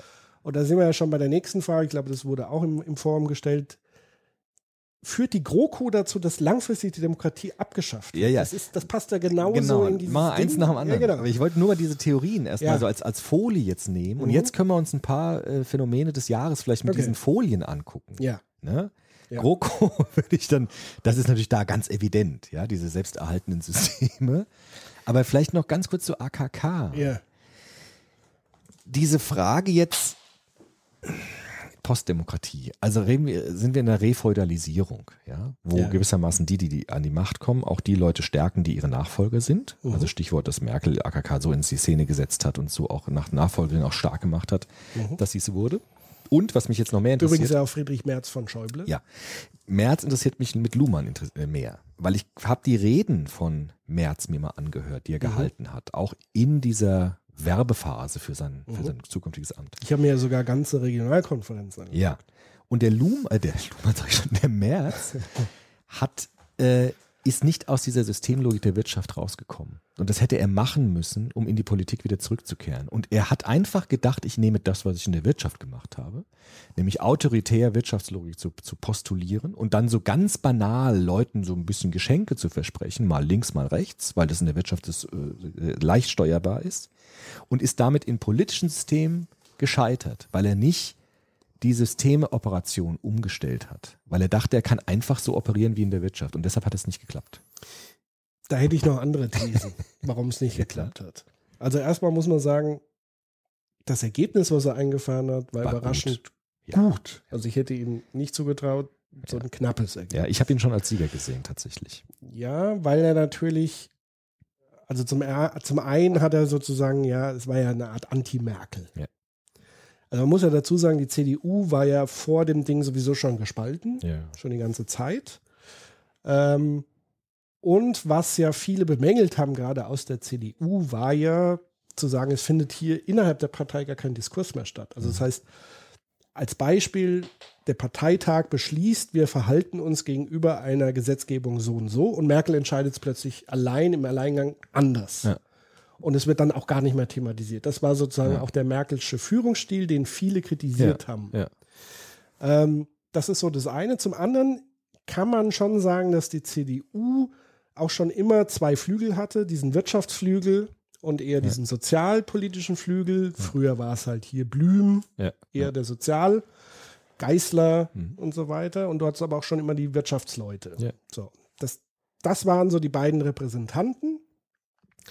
Ähm, Spahn irgendwo, irgendwo dazwischen oder eher auch im konservativen äh, Bereich anzusiedeln. Jedenfalls eine These, warum es nicht geklappt hat, ist auf einer ganz anderen Ebene ver zu verorten, nämlich wenn wir am Bourdieu denken und das soziale Kapital. Ja. Stichwort Vitamin B, Ja. Netzwerke. Ja, ja. Annegret Kramp, Kramp siehst du? Kramp siehst du, geht Karrenbauer. schon los. Siehst du, geht schon los. AKK. Hatte ein Jahr Zeit als Ja. Generalsekretärin. Die ist ja, hat ja nichts anderes gemacht in diesem Jahr, von Ortsverein zu Ortsverein Mhm. rumzutingeln, Netzwerke zu knüpfen, mit den Delegierten zu sprechen, Mhm. sich zu positionieren. Das war ein sehr cleverer Schachzug, Mhm. sowohl von Merkel wie von ihr, sie sozusagen Netzwerke zu gründen. Ja. Merz hat den Fehler gemacht, dass er gedacht hat, er kann sich auf seine alten Netzwerke Genau. verlassen. Genau. Der sogenannte Andenpakt. Genau, Wobei genau. aber der Großteil gar nicht mehr gar nicht mehr politisch aktiv sind. Genau. Und der hatte natürlich keine Zeit. Ich meine, der hat innerhalb von einem Tag die Kandidatur, der ist Genau. vom, vom Wirtschaft in die Politik Aber das meine ich doch. Das ist doch genau das. Wenn man jetzt Bourdieu mit Luhmann knüpft, kann man doch genau das stark machen. Zu sagen, die AKK ja. hat die operationale Logik der Politik gefördert, gepflegt, verstanden, vertieft, ausgebaut, rhetorisch umgesetzt ja. und der März eben gerade nicht. Weil er Und auch deshalb keine war das nicht- dazu Ja, warum auch immer. Ja, ja. Aber deshalb sind diese Logiken, waren am Ende nicht kompatibel genug, damit er diese Mehrheit bekommt. Ja, aber das ist sozusagen ja ein Faktor. Den Ja. anderen Faktor, den du ja gesagt hast, war ja so diese Wirtschaftshaltung. Ja, die, die Logik der Wirtschaft, genau. Genau. Ich glaube, das allein war nicht das Problem, aber auch ein Problem, weil, wie gesagt, die Partei immer noch gespalten war zwischen Ja. den, sag ich mal, sehr neoliberalen und eher den sozial. Ja. Aber ich bin Angehaucht sicher, wenn der Merz sich länger eingearbeitet hätte und zu, wirklich zurückgekehrt wäre in die Politik, auch die Diskurse der Politik nochmal richtig nach. Der hat ja Sachen gesagt, die waren richtig irre mit diesem Asylgesetz, was er ändern wollte, was überhaupt kein Problem jetzt in Deutschland ist. Und wenn er mehr Zeit gehabt hätte und sich auch nicht überhoben hätte mit dieser Illusion, ich könnte einfach so wiederkommen, dann hätte er das Ding haushoch gewonnen. Es war, er hat es einfach, mir- er hat mir- diese getrennte. Systemlogik und die da damit nicht sicher. verbundenen sozialen Netzwerke vollkommen unterschätzt. Ich bin mir da nicht sicher, weil er es nicht vollkommen unterschätzt, weil dann hätte er nicht so knapp verloren. Er Also war das heißt, schon, aber er spiegelt ja die, also die Partei ist ja das Entscheidende. Also Ja. die Frage ist ja, wie Partei viele ist aber- Unentschlossenen musste er noch überzeugen? das ist aber innerhalb der Logik der Politik, auch die Partei ist innerhalb der Logik der Politik. Und hätte er diese Logik der Politik stärker, also hätte sie überhaupt ein bisschen nur berücksichtigt, dann hätte er schon gewonnen. Er hat ja nur deshalb so knapp verloren, weil er das gar nicht gemacht hat. Das zeigt ja, dass er eigentlich sehr gute Karten gehabt hätte, wenn er sich einfach ein bisschen eingearbeitet hätte in die Sache. Und wenn er nicht irgendwie ständig ins Fettnäpfchen getreten wäre, weil er irgendeinen politischen Unsinn gesagt hat, den jeder total abgelehnt hat. Nein, hat ja eben nicht, weil knapp 50 Prozent der Partei haben ihm dabei aber in der zugestimmt. Bevölkerung beispielsweise war der immer, immer hinter AKK. War der nie Ja, vorne. wobei natürlich die Bevölkerung generell natürlich, also du musst natürlich abziehen, alle, ich sag mal, SPD, Grünen Ja. etc., würden alle AKK. Ja, natürlich. AfD würde Ja. nicht März nehmen, weil sie strategisch gesehen damit ein Problem haben, weil er genau das ja, wollte. Er will den ja mindestens Das ist schwer. 10 Prozent oder sie halbieren. Ja, ich glaube, Ähm, dass viele gesagt haben, eigentlich würde ich den Schmerz schon wählen. Aber wenn der so draußen ist aus der Logik, dann kann ich den nicht wählen. Und deshalb hat er verloren, glaube ich. Ich glaube, viele haben gesagt, ach, eigentlich wäre das schon gut, ja. Aber wenn man denen so zuhört, der hat ja, der, der braucht ja Jahre, um sich überhaupt erstmal einzuarbeiten. Das Und dann kann ich ihn nicht wählen. Dann nehme ich lieber die AKK, die drin ist. Wie du gesagt hast, die hat die letzten Jahre nichts anderes getan, als Politik zu machen. Ja, aber ich glaube, da überschätzt du sozusagen das Rationale. Hm. Ich glaube, das, das hat viel mit Emotionen zu tun. Wo habe ich eine Nähe? Ja, aber das also, ist weil, ja die sag ich Nähe. mal, den Delegierten geht dazu, einen direkten Draht zur Macht zu haben. Mhm. Und wenn die vorher mit AKK gesprochen haben und der März war völlig draußen, das heißt, der hatte gar keine Zeit, Ja, keine ja. Chance. Ja. Also er hätte höchstens vorher sich schon politisch engagiert. Der hätte immer aus dem Off irgendwelche Ganz, ganz seltsam. Kommentare Ganz gegeben, aber seltsam. dann hat er einfach nicht genug Zeit gehabt. Ja. Und dafür, dass er so wenig Zeit hatte, hat er schon ein sehr Ja. gutes Ergebnis eingefahren. das heißt, es zeigt doch eher, wie gespalten diese Partei ist. Auch das. Ja. Und, und dass es sozusagen ein, ein Merkel-Lager gibt und ein Anti-Merkel-Lager. Ja. Und dass das zwei, im Grunde genommen zwei Unterschied, komplett unterschiedliche Parteien sein können. Auch das Aber deshalb ist ja hätte die sich- Frage, Volkspartei, der Begriff der Volkspartei, ist es überholt? Müssen wir auch nochmal. Aber gerade deshalb wäre es doch so wichtig gewesen, dass der März viel mehr als, als integrierender aufgetreten wäre. Das wäre, das wäre seine Aufgabe gewesen. Ja, aber die Und das Leute- hat er viel die zu Hälfte- kurz, viel zu schnell. Ja, aber die Hälfte der beeilt. Partei war ja der, des Integrierens müde. Ja, aber das hätte er als, also dieses, wenn er der Logik gefolgt wäre, hätte er das zusammen machen müssen. Aufbruch und Integration. Und das hätte er, glaube ich schon, äh, hätten viele ihn gewählt.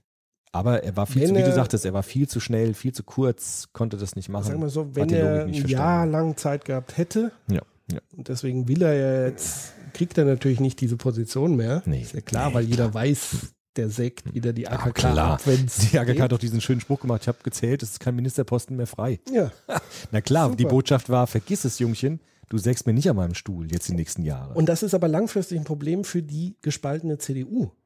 Also das ist ja einfach nur ein Symbol. Merz und AKK ist ja nur ein Symbol für die Zerrissenheit der Partei. ja, Ähm, und diese Zerrissenheit wird nicht weggehen jetzt nur, weil AKK jetzt ist. wahrscheinlich nicht.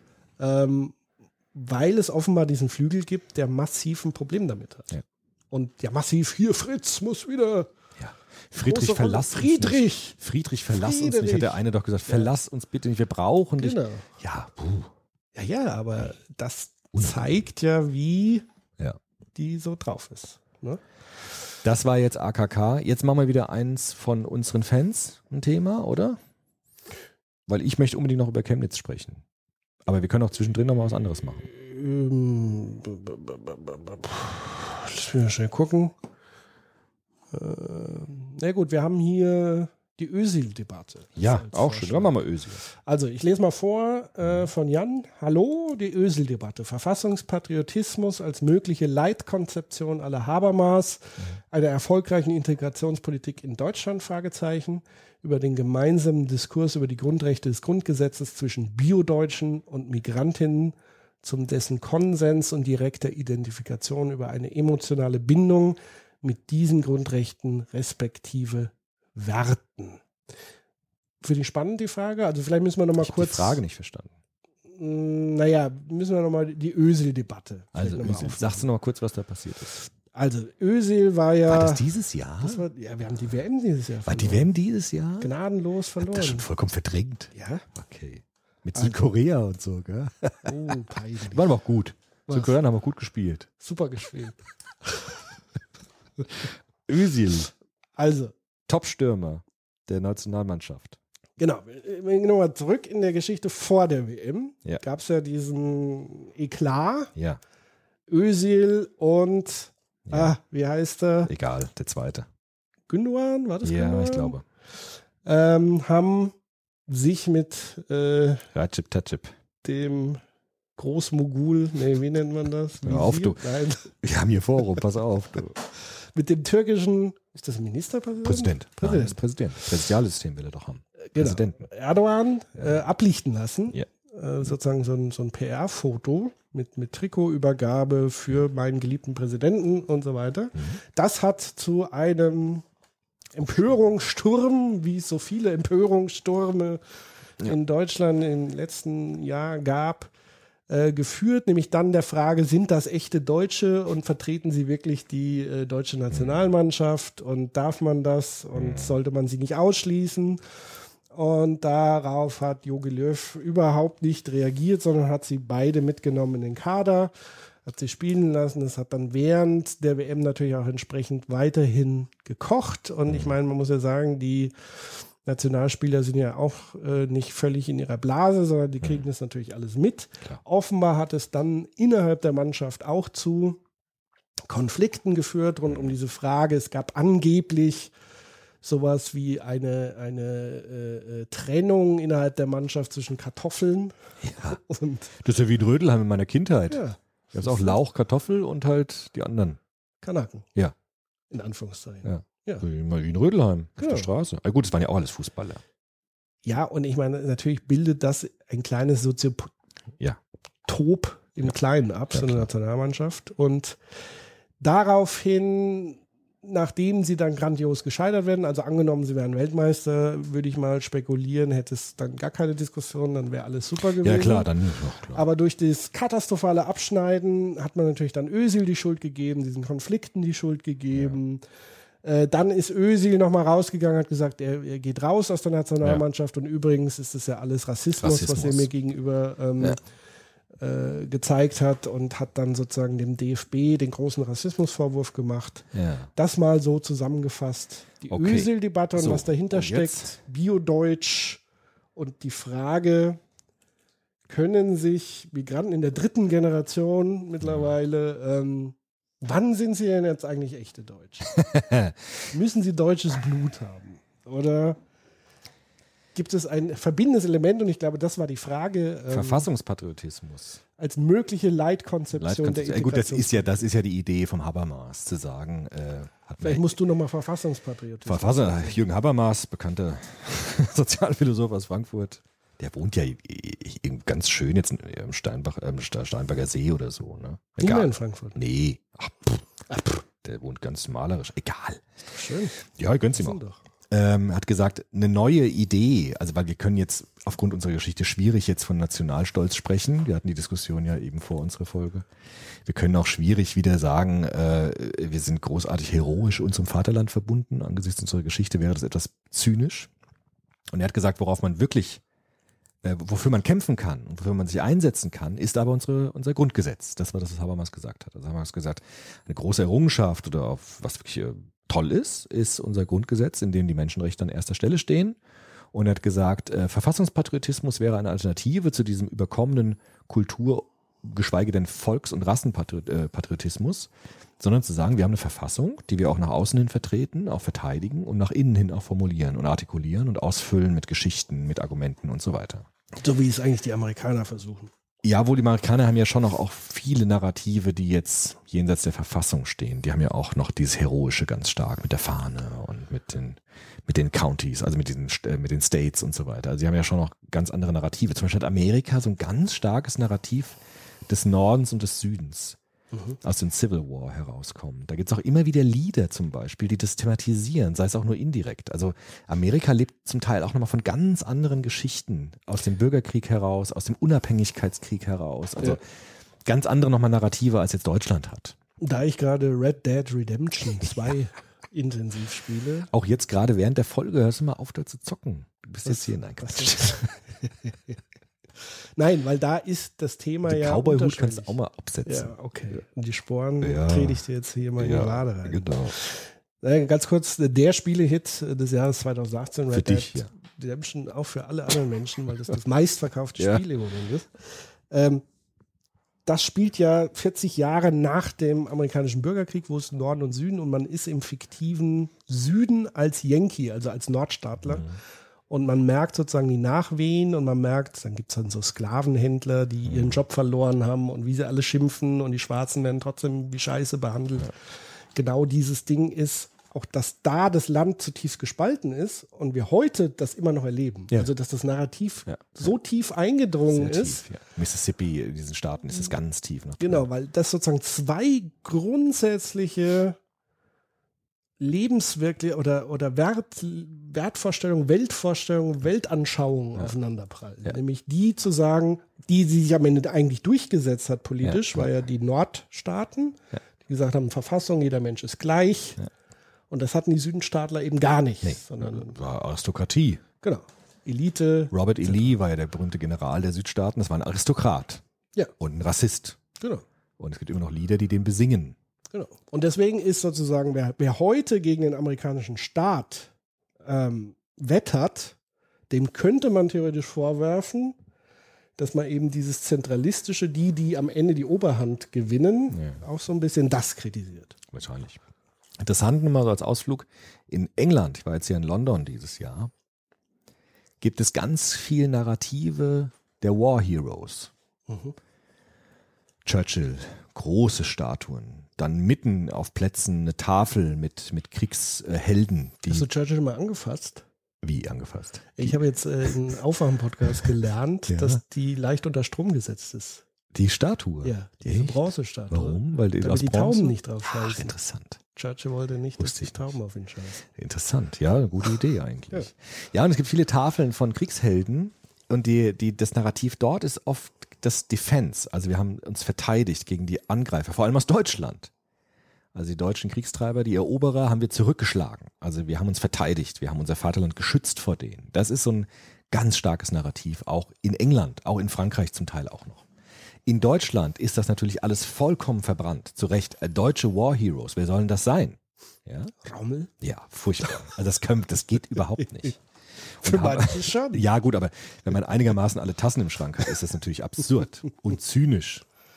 Und deshalb hat äh, Habermas hat das natürlich auch vollkommen genauso gesehen. Habermas war sich aber auch bewusst, wir brauchen mehr als nur Rationalität, wir brauchen irgendwie eine Geschichte, wir brauchen irgendwie nochmal was, ähm, was uns irgendwie, was uns verbindet. Und da hat er eben gesagt, naja, was wir haben, ist doch nach dem Zweiten Weltkrieg äh, dieses großartige Grundgesetz. Und das, das ist doch wirklich etwas, was wir, wenn wir etwas auf die Fahne tragen sollten, dann doch das. Habermas hat aber gleichzeitig hinzugefügt, das hätte auch in allen anderen Staaten äh, funktionieren können. Das ist nicht unser Besitz. Das Grundgesetz ist nicht Ja. etwas, was wir geschaffen haben, sondern etwas, was natürlich auch überall in der Welt äh, möglich ist. Und deshalb hat er das natürlich nicht mehr als Nationalidee gesehen, sondern als Idee der Menschenrechte, der universalen Rechte. So, die Frage jetzt bei Ösil, was ich auch nie richtig verstanden habe, war, warum denn Rassismus? Man könnte doch sagen, wir haben erstens Meinungsfreiheit. Ja. Die Meinung vom Ösil muss mir nicht gefallen. Ja. Ich muss auch kein Fan vom Erdogan sein. Aber wenn er diese Meinung hat und dorthin geht und das macht, ist es erstmal seine Meinung. Ja. So. Zweitens, was ich nicht verstehe, ist, man kann doch jetzt einen Diskurs darüber führen, ob das eine gute Haltung ist, Ja. ob man das kritisieren sollte. Ist doch wunderbar, wenn Menschen jetzt sagen, ich finde es aber doof, ich mag diesen Erdogan nicht. Ich finde es auch nicht gut, dass du hingegangen bist. Aber das jetzt rassistisch aufzuladen, warum eigentlich? Was meinst du denn damit? Also, weil Erdogan und Özil haben doch Rassismus vorgeworfen, diesen Kritikern dieser Aktion. Warum eigentlich? Man kann doch sagen, wir haben, also viele haben ihn kritisiert, weil er halt zu einem hochproblematischen Politiker gegangen ist und ihm Respekt gezollt hat. Das ist doch vollkommen egal, ob das ein türkischer Präsident ist, ein russischer, ein amerikanischer, ein südamerikanischer, das ist doch vollkommen egal. Also warum denn dieses Rassismus-Ding? Naja, weil ich glaube, dass gerade Özil und, und andere ähm, schon so mit sagen wir, alltäglichem strukturellen Rassismus Das schon. groß Ja, geworden natürlich. sind. Aber was hat das So. jetzt mit dem zu tun? Naja, warte mal. Und dass es schon so eine Art bigotte Haltung gibt. Also ich meine, der DFB Ja. ja, und FIFA. Ja. Denke an die saudischen Katar. Okay, hochproblematisch. Also, wer sich da mit wem ablichten lässt und Ja, ja, ja, ja, Schlimmeres eben, ja. vielleicht noch im Puff geht Aber zusammen. Ja. Und da gibt's keinen Aufschrei. ja, Und, bei- aber ausgerechnet bei denen Ja. und ausgerechnet jetzt Erdogan. ja, ja. Früher war Erdogan auch super und alles gut. Okay. Das lässt schon mitunter darauf okay. vermuten, dass da jetzt mehr dahinter steckt als moralische Politische Wertvorstellungen, die man okay. jetzt hier Okay, weil unbedingt vertreten. das finde ich auch hochproblematisch, das rassistisch aufzuladen. Weil ich finde es schon interessant, einen Diskurs zu führen über diese Aktion vom, vom Özil. Das kann man doch machen. Ja. Ähm, was natürlich dann ganz falsch ist, ist es rassistisch aufzuladen. Also wenn man jetzt ein Rassismus-Ding draus macht, ist natürlich absurd. Es, wird- das wird gemacht, aber wahrscheinlich auch gar nichts, äh, das ist wohl so. Ja. Aber wenn man es jetzt als Verfassungspatriot bewerten muss, würde ich erstmal auf Nüchternheit plädieren, würde sagen, er kann erstmal machen, was er will, solange er nicht gegen Menschenrechte verstößt. Hat er damit nicht getan, natürlich nicht. Und wir können gleichzeitig einen Diskurs anstoßen, auch innerhalb der Fußballwelt. Wie, kann, wie, wie stehen wir dazu, dass er das gemacht hat? Und das wäre natürlich eine interessante Sache, ohne jetzt dieses wahnsinnig emotionale, hysterische, äh, Naja, da, musst- darf der noch in der Nationalmannschaft ja, sein aber du musst es ja schon, wie gesagt, das ist ja das Einzel-Event, sage ich mal, was man so betrachten kann dann als Einzel, oder du musst es halt im Kontext sehen zu all den Sachen, die vorher passiert sind. Also die Frage, der singt nicht mit bei der Nationalnummer, ist der überhaupt deutsch, äh, er sieht nicht aus wie ein Deutscher, Ja. so. Also Ja, das, das ist ja das so ist die Vorgeschichte, das Ja, ist die das ist- rassistische ja, Vorgeschichte. Also Ist weil entweder man einigt sich darauf, man ist Deutscher, wenn man den Pass hat. Was er wohl hat, ne? Natürlich. Ja, dann ist er Deutscher, er nicht- fertig. Da- Das könntest aber- du ja nicht in der Nationalmannschaft Herr spielen. Breidenbach, ich muss, aber er hat einen Doppelpass. aber Herr Breidenbach, man ich doch muss meinen Studenten, ich mag meine Studenten, ich schätze sie sehr, aber ich muss immer wieder sagen, Ja. es gibt einen Unterschied zwischen Ausländer, Menschen mit Migrationshintergrund. Das wird oft in einen Topf geworfen. Und da ist es ganz wichtig zu sagen, Ausländer sind Menschen, die keinen deutschen Pass haben. So. Wenn du einen deutschen Pass hast, bist du kein Ausländer mehr, verdammt nochmal. Und ich muss das immer wieder sagen, weil die Leute irgendwie es immer wieder verwechseln. Ja, die sagen immer, wer nicht so aussieht wie wir, ist Ausländer. Ja, aber Ja. das ist doch der Kern des ja, Rassismus. Ja, ja, ja, genau. Ja. Ja, aber Ja. es gibt einen hohen Prozentzahl der Bevölkerung hier, Ja, ja. Die immer noch auf diese Bio-Deutsch-Sachen, also Herkunft ist entscheidend, wie siehst du aus, welche Hautfarbe hast du, wenn du anders aussiehst, wie nicht ein typischer Deu wie ein Kartoffel, Ja. Lauch.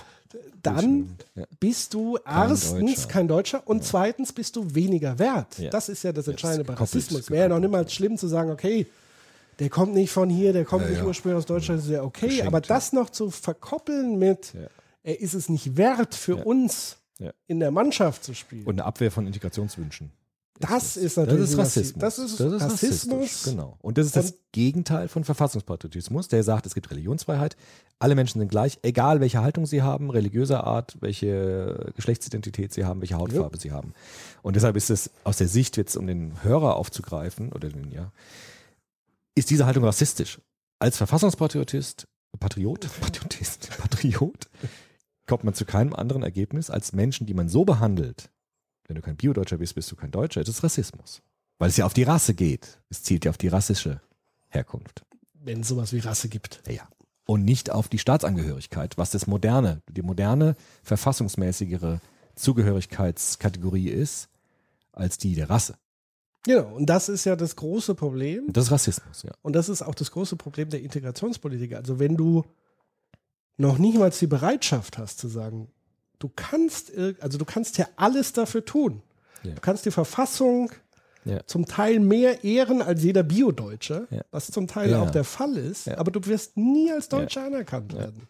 Das ist einfach ein massives Problem. Ja, aber ich höre Weil- immer wieder und äh, auch in akademischen Kreisen, es gibt ein Problem zwischen den Deutschen und den Muslimen. Ja. Immer wieder höre ich solche Dinge. Also zu sagen, es gibt halt die Deutschen mit unserer Kultur, also wir mit unserer Kultur, und es gibt halt die muslimischen Leute, die hier leben. Und da gibt es natürlich viele Konflikte. Das ist eine Komplexitätsreduktion, mit Luhmann gesprochen, die Extrem. katastrophal ist. Katastrophale Weil Pauschalisierung. es gibt erstens es gibt nicht die deutsche Muslime, es gibt auch nicht die es gibt nicht die Deutschen, es gibt nicht die Christen und es gibt verdammt nochmal Religionsfreiheit. Jeder kann seine Religion leben, wie er will. Und es gibt Ja, Muslime, Moment, sie darf natürlich nicht. Ja, äh, innerhalb der Verfassung. Ja, natürlich, innerhalb der Ja, ja, Verfassung. Aber wir wir haben, naja, aber wir haben Religionsfreiheit. Jeder darf religiös leben, wie er will. Es sei denn, er wird, den Satanismus ausüben, wenn ich Kinder wenn er die opfern will Freiheit so. anderer Menschen bedroht Genau. werden, ist die Grenze. Aber das ist ja immer so. Also das ist ja Naja, aber das sind ja, das sind ja trotzdem die Grenzfragen. Also zum Beispiel Kopftuch. Ja. So, da ist ja so, da ist so ein symbolischer Diskurs, Ja, der stattfindet, ja. wo Leute sagen, noch nicht mal als Kopftuch generell, sondern sagen mal Kopftuch Minderjährige. Und man sagt, das ist doch was, wo die Freiheit von Ja, Kindern Muss man diskutieren. Muss man diskutieren. im Einzelfall, als Schächten war so ein Fall. Darf man die Ziege auf dem Balkon schlachten?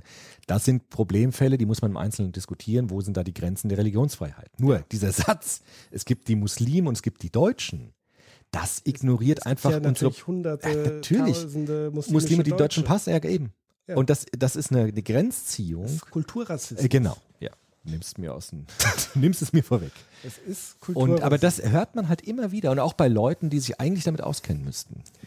ja gut, dass die Leute, äh, Also die Leute, aber ich höre das immer wieder auch in Diskussionen, ich bin ja viel unterwegs und da hört man das immer wieder. Und äh, da muss man die Begriffe erstmal klarkriegen. Was heißt eigentlich Ausländer? Und nach unserer Verfassung, also nach dem Grundgesetz, gibt es dort ganz eindeutige Definition. Ausländer, Menschen mit Migrationshintergrund, Eingebürgerte und so weiter. Und das muss man erstmal klarkriegen, dass das nicht alles gleich ist, um Gottes Willen.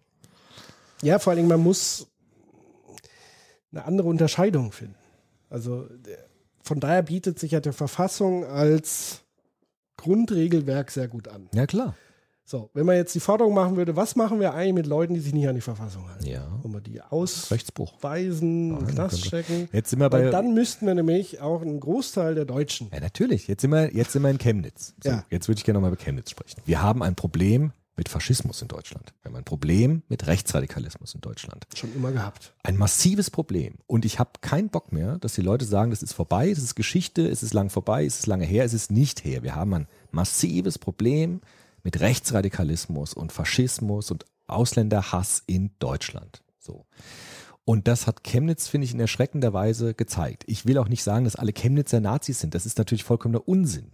Aber es wurde sichtbar, dass wir eine blühende, lebendige Szene von massiv gewaltbereitetem Rechtsradikalismus in Deutschland haben. Und das ist eben äh, äh, erschreckend. Und es zeigt, es gibt nicht nur den NSU als professionelle Terroristen, sondern es gibt eine breite Strömung. Deiner Fra Heimatstadt, Hm? Frankfurt, In Frankfurt, was mit da? den Polizisten, Ja, rechtsextreme. Es gibt eine Netzwerk. breite und es gibt, es gibt Subkulturen in Deutschland, in denen es vollkommen normal ist, rassistisch zu sein. In denen es auffällt, wenn man nicht rassistisch ist. Und das finde ich schon echt skandalös. Naja, ich glaube, dass, hm, wie soll ich das formulieren? Ich glaube, ein Großteil der Bevölkerung, würde ich mich sogar mit einschließen, ist sowas wie unbewusst rassistisch. Ja? Also das heißt, rassistische Denkweisen, das fängt ja so an wie, du bist in der Bahn und du siehst äh, jemand mit dunkler Hautfarbe und den kategorierst du Ja. innerlich ganz anders ein. Etikettiert Menschen, Etikettierst du ganz anders. Das ist schon sozusagen der Anfang von Rassismus. Sozusagen die rassistische Denkweise ist schon so tief in uns eingebrannt. Das, was dann dazu führt, wenn dann jemand, wenn ich dem da jemand das erzähle und so sage, hier, da, der Typ, äh, Mhm. komisch und so weiter, dass der dann sagt, das ist aber rassistisch, du bist ein Rassist. Ja. Dann gehe ich sofort auf Abwehr, Ja. weil ich mich selber natürlich nicht als Nee. Rassist sehe. Niemand will Rassist sein. Genau, niemand möchte Rassist sein, weil das ist eigentlich schon ganz klar geklärt. Deswegen, die AfD Nein, nein. Würde, würde sich selbst nie, nein. nee, die würde es ja immer komplett abstreiten. Die würde ja auch nicht sagen, sie ist antisemitisch, weil sie geht Nö, ja auch zu den. Anti-Antisemitismus-Demonstrationen und demonstriert, was natürlich eine Exakt. Farce ist. Ja, ja, aber das ist sozusagen die, die Logik dahinter. Niemand will Rassist sein Ja. und auch nicht als Rassist, schon gar nicht als Rassist äh, äh, bezeichnet werden. Das heißt, auch die Art und Weise des Umgangs miteinander möchte ich auch nochmal kritisch hinterfragen, nämlich dieses im Grunde genommen das gleiche Prinzip, was viele Linke machen, Mhm.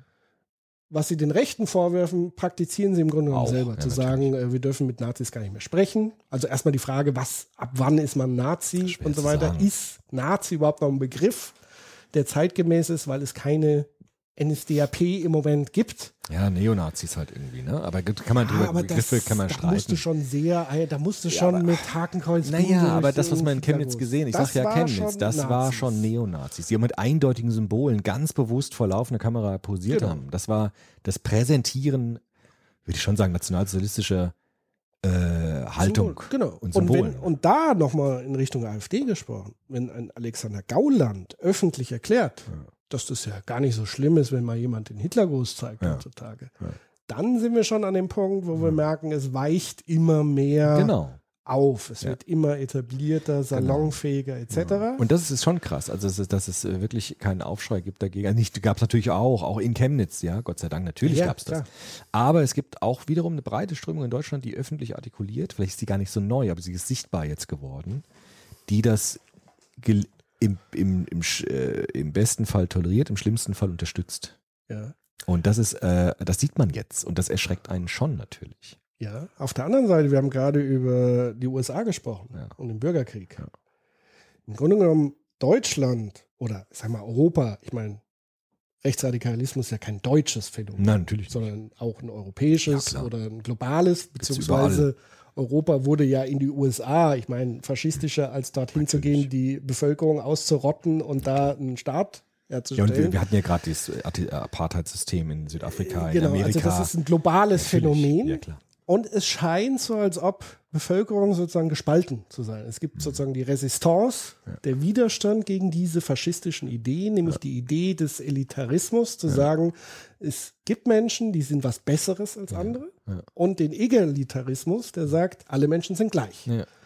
Das durchzieht sich in tausendjähriger Geschichte in der Menschheit, dass es eben diese zwei Lager gibt und die unterschiedlich ausgelebt werden und das sozusagen sowas kein neues Phänomen ist, sondern immer nur neue Formen der Ausprägung oder der, der Darreichung oder wie Ja. auch immer bietet. Vielleicht muss man mal gucken, wie, wie kann man das jetzt erklären, soziologisch? Wir sind ja Ja, Erklärleute, Bern. Erklärbären. Und der Heinz Bude hat doch dieses Buch geschrieben, Gesellschaft der Angst, das ich mit Ja. großem Genuss gelesen habe.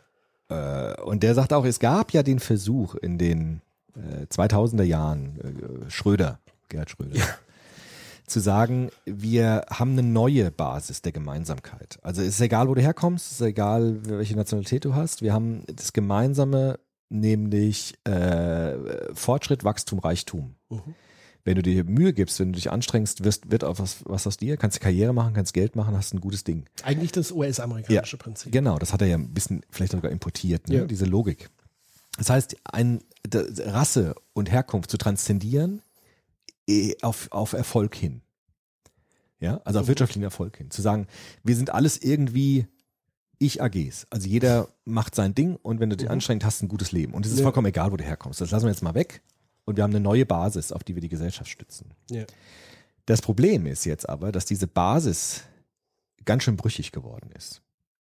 Weil wir sehen, dass dieses, was der Bude sagt, dass dieses Versprechen zu einer Drohung geworden ist. Wenn du dich nicht anstrengst, dann hast du auch kein Recht, irgendwie zu jammern. Mhm. Du musst immer weiter rudern. Ja. Selbst so ein kleines Unternehmen wie der Soziopod, wenn wir lang keine Folge produzieren, sagst du ja auch, hier, wir müssten mal langsam und so weiter. Das heißt, dieses Versprechen, streng dich an, dann wird was aus dir, ist zu einer Drohung geworden. Wenn du dich nicht anstrengst, dann äh, fällst du hinten zurück und du darfst dich nicht beschweren.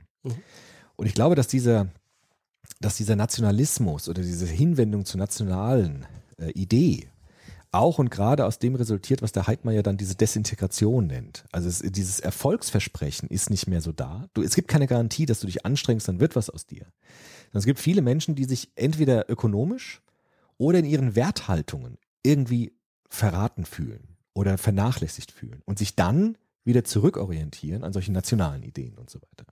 Ich will jetzt nicht sagen, dass alle rechtsradikalen Menschen arme Menschen sind im ökonomischen Sinn. Ich weiß, das ist nicht so. Ich weiß auch, dass nicht alle AfD-Wähler irgendwie jetzt äh, Arbeitslose sind. Ganz im Gegenteil. Aber ich glaube, dass es auf der Wertebene, auf der, auf der inneren Haltungsebene auch zutrifft. Dieses Versprechen ähm, ist brüchig geworden und man orientiert sich dann wieder an solchen vorherigen Ideen. Ich würde jetzt tatsächlich mit Foucault kommen, Ja. Dem Neo-Nietzscheaner, wie Ja. du ihn so schön gesagt hast, und nämlich alles ist von Macht durchdrungen. Ich glaube nämlich, dass tatsächlich ein Großteil der gutbürgerlichen Menschen in diesem Lande sehr dazu neigen, ähm, rechtspopulistischen Ja. Ideen hinterherzurennen, eben weil sie Angst haben, Ja. Einfluss, Ja. Macht und so weiter zu verlieren. Ja, das meine ich aber. Das ist, ja- das ja, ist ja. kompatibel damit. Genau, also wir haben ja so dieses Narrativmoment, alte weiße Männer Ja, ja. sind im Aussterben begriffen. Das ist für die, da schrillen alle Alarmglocken. Ja. Weil was heißt denn das? Wir wollen plötzlich, dass Ausländer hier reinkommen, eine Arbeit kriegen, Einfluss bekommen, politischen Einfluss, um Gottes Willen, wenn ein Muslime mal Präsident wird, was so. Das sind ja diese Ängste. Ja. Also quasi diese, mein eigener Genpool, mein eigener Kulturkreis. Mhm. Weil das sind ja Leute in ihrem Blasen, das sind Anwälte, das Ja. sind also wirklich gut bürgerlich. Mhm. Die haben einfach Angst davor, dass nicht nur sie das verlieren, was sie haben, sondern auch ihre Kinder, weil die nämlich sehr großen Wert darauf legen, dass ihr Vermögen, ihr Sozialkapital, ihr kulturelles Kapital vererbt wird. Mhm. Das können wir ja wunderbar durch Bourdieu ler äh, äh, lernen, dass das extrem wichtig ist. Genau. Ja. Auch diese Vererbung dieser Wird sozial vererbt, ja. Und das, was da passiert, ist sozusagen Bedrohung. Also das heißt, zum einen diese linksliberale Idee, die sagt, wir müssen die Kapitalsorten verteilen. Jeder muss möglichst viel aufsteigen, ist ja eine Bedrohung für diejenigen, weil die haben bisher davon profitiert, dass sie Privilegien haben. Ja. Privilegien ist für die alles. Ja. Die haben diesen elitären, diese elitäre Weltanschauung zu sagen, ich bin als was Besseres geboren ja und ich habe selbst erreicht durch meine Anstrengung. oder durch meine Anstrengung erreicht und ich möchte, dass das aber auch vererbt wird, Ja. damit sozusagen die Dynastie auch vererbt wird. Wie übrigens auch es Hartz-IV-Dynastien Ja, gibt. Ja. Oder früher Sozialhilfeempfänger-Dynastien, Ja, wo es genauso vererbt wird, Im, im negativen Sinne. Und das heißt, diese Strömungen sind anfälliger für diese autoritären Dinge, weil sie schon immer Autorität hatten, Ja. weil sie schon immer an der Machtposition waren. Aber dieses Versprechen, deine Autorität ist gesichert, Ja. die ist jetzt nicht mehr da. Nee. Und deshalb wird sich auf andere Autoritäten zurückgezogen. Deswegen sucht man sich Repräsentanten, die genau dafür ähm, kämpfen, dass wir wieder zurück zu unseren Werten, zu unseren autoritären Werten, alles, was uns irgendwie bedroht. Ich meine, Deutschland muss mal gucken, was Wirtschaft von Deutschland, muss man sich mal genauer angucken. Welche Familien sind denn eigentlich industriell reich und groß geworden und mit welcher Hilfe? Viel mit Zwangsarbeit, viel mit Unterstützung, Faschismus und so weiter und so fort. Ähm, das heißt, die kennen alle diese Mechanismen. Und wenn man jetzt plötzlich mit so Ideen kommt wie Umverteilungen, ähm, was gibt's denn noch für Ideen? Also alles, was irgendwie das eigene bisherige, die bisherige Machtposition, Klimawandel, warum leugnen so viele Rechtspopulisten Klimawandel? Weil da auch viele Industrielle drin sind, die davon leben und klar. davon dann sozusagen ähm, bedroht werden Ja. in ihrer Existenz. Und da sind wir dann wieder beim Thema Wirtschaftsverflechtung und Politikverflechtung, Verflechtung, weil natürlich gewisse Großfamilien industrieller Art viele Parteispenden darüber bringen in ihrem Sinne und plötzlich merken sie, oh, die Volksparteien machen ja gar nicht mehr das, was eigentlich in meinem Interesse ist. Also sie können es auch nicht mehr machen. Sie können es auch nicht mehr Industrie, machen. sehr- weil, die, weil doch die Wirtschaft selbst ihre inneren Widersprüche immer deutlich zutage tritt. Der Robert Habeck, ne? Der Ja. Grünen, der war ja beim Precht jetzt neulich, ne? Der hat ja auch gesagt, der hat sich gegen dieses Narrativ, wie ich finde, vollkommen zu Recht gewehrt, ähm, der Rechtspopulismus entsteht durch die Flüchtlingskrise, weil er gesagt hat, es Ja. gibt ja osteuropäische Länder, die keine Flüchtlinge aufgenommen haben, die sind genauso rechtspopulistisch. Ja, also totaler Quatsch, dieses Narrativ. Naja, sag mal das. Aber das Narrativ der Flüchtlingskrise funktioniert überall gleich, um Rechtspopulismus Ja, anzustacheln. richtig. Auch wenn ich das Problem selber nicht habe. Genau, aber man kann nicht sagen, weil so viele fremde Menschen Nee. zu uns gekommen sind, haben wir das, Ja. sondern äh, es passiert ja auch da, wo gar keine Menschen hingekommen sind Ja. oder nicht hin durften. Und er hat gesagt, interessanter sind sich solche, was du jetzt angesprochen hast, solche so globalen Verflechtungen anzuschauen, dass die Wirtschaft an ihren eigenen Widersprüchen krankt, wie zum Beispiel bei der Bankenkrise, dass diese Blasen platzen, Ja. dass plötzlich das Kapital gar nicht mehr gedeckt ist, mit dem gehandelt wird. Ja. Und deshalb sind diese Verlässlichkeiten der Wirtschaft, die brechen plötzlich ein bisschen weg. Also Ja. plötzlich sieht man, es ist auch da nicht mehr alles stabil. Es kann Krisen geben, auch in dem Wirtschaftssystem, Digitalisierung, Digitalisierung. ist Riesenbedrohung. durch die inneren Widersprüche auch des Systems selbst. Und der Habeck hat, finde ich es recht klug, eher diese Perspektive eingenommen. Also, dass diese Verlässlichkeiten schrumpfen. Man sieht die Machtverflechtung Foucault im Dieselskandal, wo die einfach nicht an die Karre genommen werden können, wo die einfach so sich abschotten gegenüber dem System der Politik, dass sie einfach da rechtsunfähig werden. Cum-Ex-Geschäfte. Und äh, da, glaube ich, sind interessante Quellen zu finden für diese Verunsicherung der Menschen und die autoritäre Reaktion, wie der Detlef Österreich, so ein Soziologe, gesagt hat. Bei Verunsicherung gibt es bei Menschen oftmals autoritäre Reaktion und sie wenden sich dann wieder vermeintlich sicheren Autoritäten zu.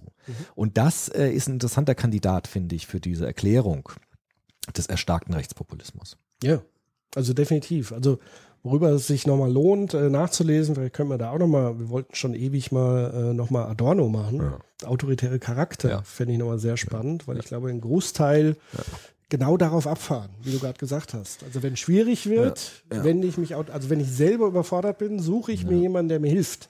Eine Autorität, die sagt, wo es lang geht. Genau. Also ich finde da diese modernen Autoritarismusforschung interessanter. Also die haben jetzt Ja. total Adorno ein bisschen kritisiert, weil das vieles davon hat nicht ganz so gestimmt. Aber was der Österreich sagt, leuchtet mir auch sehr ein. Also zu sagen, ähm, in Krisensituationen wollen wir Komplexität reduzieren, damit wir Sicherheit erlangen. Und da bieten sich natürlich solche Dinge stark an. Vielleicht da noch ein tatsächlich so ein bisschen Hoffnungsschimmer.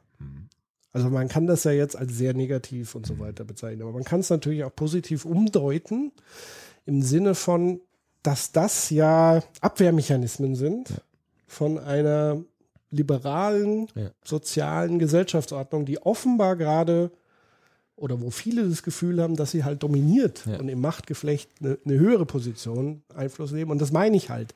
Also wodurch ist der alte weiße Mann bedroht? Durch Feminismus, das heißt durch höhere Gleichberechtigung, durch immer stärkere Forderung von Gleichberechtigung. Also all das, was den alten weißen Mann jetzt so als klischeehaftes Sinnbild bedroht und dazu führt, da dagegen, zeigt ja, wie sehr das andere scheinbar schon auf dem Vormarsch ist, war und so weiter.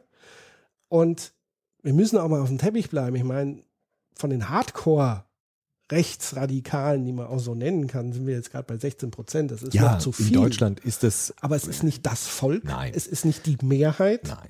Es ist eben eine Minderheit, die sich jetzt aufmuckt. Ja. Aber die auch zeigt, dass in vielen gesellschaftlichen Schichten so eine latente, wie du genannt hast, Einstellung da ist und die das auch äh, tolerieren oder zumindest da ein Auge zudrücken. Genau, das Problem ist, dass viele schwanken. Ja. Also dass es viel Zu- und Abwanderung innerhalb der Parteien gibt und das ist halt auch Merz versucht, das sozusagen, indem er noch sag mal, konservativere Werte wieder reinholen. Damit will er ja Leute wieder zurückgewinnen. Das war auch früher ganz anders bei der CDU. Gab es, muss man Ja. ehrlich sagen, rechtsradikal. Ja, natürlich. Ich meine, Deshalb- Erika Steinbach Ja. war früher nicht anders als Natürlich, heute, natürlich. aber sie hat da ihren Platz gehabt. Ja, und diese Partei hat sich aber, wie gesagt, verändert und der März hat es irgendwie nicht mitbekommen, anscheinend. Deshalb hat er diese alten Mechanismen versucht zu ziehen. Genau, also mehr- insgesamt ist die Partei liberaler geworden, sie ist Viel sozialer pluraler, geworden, pluraler. pluraler. also auch durch diese GroKo natürlich Hm. ist viel verschwommen. Das kann man natürlich auch kritisieren, weil man plötzlich keine Profilschärfe macht. Der SPD leidet darunter Hm. wie ein Hund, weil sie sich genauso verbiegen musste. Ähm, deswegen gibt es keine Volksparteien, weil im Grunde genommen die GroKo ist die Volkspartei, wenn man so will. Ja. Also wenn die jetzt was Neues gründen würden, würden sie eine neue Volkspartei haben. Ja, die wird aber da auch verlieren wahrscheinlich. Na, egal, aber das ist so. Wie auch immer. Mhm. Äh, und die Grünen sind ja gerade so ein bisschen auf dem Weg äh, zur Volkspartei. Und übrigens auch die hohe, also dass mittlerweile man davon sprechen kann, dass die Grünen bald einen Kanzler stellen können Mhm. oder eine Kanzlerin, zeigt ja auch, wie sehr dieses angeblich linksgrün versiffte äh, Ja. Ding und so weiter. Also das heißt, geworden. das macht mir eher Mut. Ist zumindest So kein Bedrohungsszenario. ich würde ähm, noch mal ganz kurz noch mal auf ja. den alten weißen Mann. Also der alte weiße Mann hat, hat schon immer Also wir. Ja, Ja. wir. Äh, wir alten weißen Männer. Ähm, wir hatten schon immer Angst vor Feministen und vor andersdenkenden Menschen. Wobei interessanterweise, ich habe gelernt, der Begriff des Feminismus hat ein alter weißer Mann erfunden. Ja, ist ja egal. Aber das, das stimmt auch. Ja, ja. Aber was damit gemeint ist, wir hatten immer schon Angst vor Judith Butlers und so weiter. Ja. Immer schon. Nur die Angst konnten wir ganz Also gut. wir jetzt nicht. der aber alte weiße Mann. Ja. Du hast ja gesagt, wir. Ja, ja. Hab- ich, ich will nicht wieder etikettieren. persönlich. Ich weiß, aber ähm, alte weiße Männer. Ja, Ist ja auch eine Etikettierung, Das, ja, aber aber das weiß, passiert ja auch. Also wir fühlen uns ja auch emotional angetatscht, Ja, wenn klar. uns jemand in dieses Etikett Ja, gibt, natürlich. wobei wir sagen, wir sind doch Aber es ist wichtig, auch zu, ja, es ist wichtig, dass wir nicht von denen jetzt da draußen sprechen, sondern irgendwie hat es ja auch mit allen was zu tun. Aber ich glaube, dass die Menschen, die sich immer schon bedroht gefühlt haben von solchen neuen sozialen Bewegungen, dass die das relativ gut schlucken konnten, solange die Sicherheit da war. Also genau, sagen, solange sie an der Macht waren. Genau. Und zu sagen, ey, lass die Spinnerten mal, ist ja nicht so schlimm. Hauptsache die Wirtschaft läuft und die Politik läuft und da können die so ein bisschen was machen. Aber das ist ja nicht ernst zu nehmen. Es wird in dem Moment gefährlich, wo das, wo das Sichere anfängt zu bröckeln. Wo die Wirtschaft nicht mehr so verlässlich, wo die Löcher kommen, wo die Blasen kommen, wo das, wo die Bedrohung kommt. Und wenn die Politik anfängt zu bröckeln, weil man sieht, die haben gar nicht viele Einflussmöglichkeiten zum Teil. Und dann wird das schon vorher als bedrohende Bedrohung oder leichte Bedrohung wahrgenommen, jetzt zu einer Gefahr. Ja. Und jetzt wird Bürgerlichkeit mobilisiert dagegen, vermeintliche Bürgerlichkeit. Und das Ja. ist, glaube ich, die Situation. Absolut. Und ich meine, guckst dir an, wer waren, wer sind die größten wirtschaftlichen Einflussfaktoren oder welche Industriebereiche? Das ist äh, ganz klar Automobil. Industrie, Ja. Kohle, Ja. Also äh, äh, äh, Elektrozeug. So, und dann plötzlich hast du eine große Bewegung, die anfängt zu sagen, ihr müsst die Autos ganz anders bauen. Ja. nicht mehr, das heißt, du stößt dann den, den Mineralölkonzern vor den Kopf. Also all die, die vorher Macht akkumuliert haben, bedrohst du jetzt massiv politisch. Und zwar nicht nur politisch von oben, sondern Basis quasi. Und somit sind wir schon wieder bei der Frage Demokratie. Ist Ja. das echt oder nicht? Ich glaube schon, dass da was Echtes dran ist, dass wir es aber oft nicht sehen. Was denn nicht? Naja, dass Demokratie ist mehr als dieser parlamentarische Ja. Betrieb Ja, ist, absolut, sondern es genau. ist ein komplexer Vorgang, ein Zusammenspiel aus Bürgerinitiativen, NGOs, Presse, Medien, das Engagement des Einzelnen, Diskussion des Einzelnen am Stammtisch und so weiter. All das ist ja Demokratie. Ja, und auch, wenn ich in meinen Bereich der sozialen Arbeit denke, die Stabilisierung von Lebenswelten. Also, dass man die Angst den Menschen etwas nimmt, dass man die Lebenswelten so weit stabilisiert, dass sie nicht reinfallen auf falsche Propheten. Ja. Und doch das ist ein Dienst an der Demokratie. Also auch die gesamte soziale Arbeit beispielsweise. Das, was jetzt nicht Profit macht, sondern das sich um Kinder kümmert, um alte Menschen kümmert, um Menschen, die durchs Raster gefallen sind. Das ist Dienst an der Demokratie, weil sie versucht, lebensweltliche Sicherheiten herzustellen oder wiederherzustellen, um damit auch äh, das Potenzial zu verringern, auf sowas reinzufallen. Ja. Und dann Sündenböcke zu suchen und so weiter und dann drauf Luft zu gehen. Genau, und das deswegen, wir bei John Dewey, wenn wir das noch genauer analysieren. Deswegen, also ich glaube, die zentrale Frage des sozialen Friedens ist ja wirklich die Frage, wie kann man, ich sag mal, Umverteilung gewährleisten, ohne dass sich jemand was wegnehmen muss. Ja. Wer darauf eine Antwort hat, Glückwunsch, gibt es einen Friedensnobelpreis, noch alle anderen Preise Ja, und obendrauf. Transparenz, also diese, diese Refeudalisierung, was die Ingeborg Maus äh, moniert, zu Recht, wie ich finde. Ja, klar. Darauf muss man eine Antwort geben. Also, dass man irgendwie wieder das so macht, dass Politik transparent wird und dass wir versuchen, so einen Souverän herzustellen, wie Rousseau ihn dachte, einen Gemeinwillen durch Subtraktion aller Sonderinteressen, das war ja seine Idee, jenseits von Nationalstaatlichkeit. Weil das ist ja das Problem, sagt die Ingeborg Maus. Im Nationalstaat, im alten konservativen Nationalstaat, war das noch eine Legitimationsbasis. Zu sagen, wir haben gemeinsame Bedürfnisse, wir haben gemeinsame Dinge, die uns wichtig sind. Nur durch die, durch die Globalisierung der Politik ist das viel schwieriger herzustellen, weil die einfach die Lebenswelten so unterschiedlich sind. Und da einen neuen Gesellschaftsvertrag zu machen, mit dem alten Prinzip des Gemeinwillens, des Souveräns, Mhm. das ist, steht auch noch aus. Ja. Weil im Moment haben wir den Eindruck, es gibt Eliten, die regieren, die nach Sonderinteressen äh, agieren. Und es gibt keinen wirklichen Gemeinwillen, der, der definierbar ist und der auch noch nicht wirklich äh, ertastet worden ist. Ja.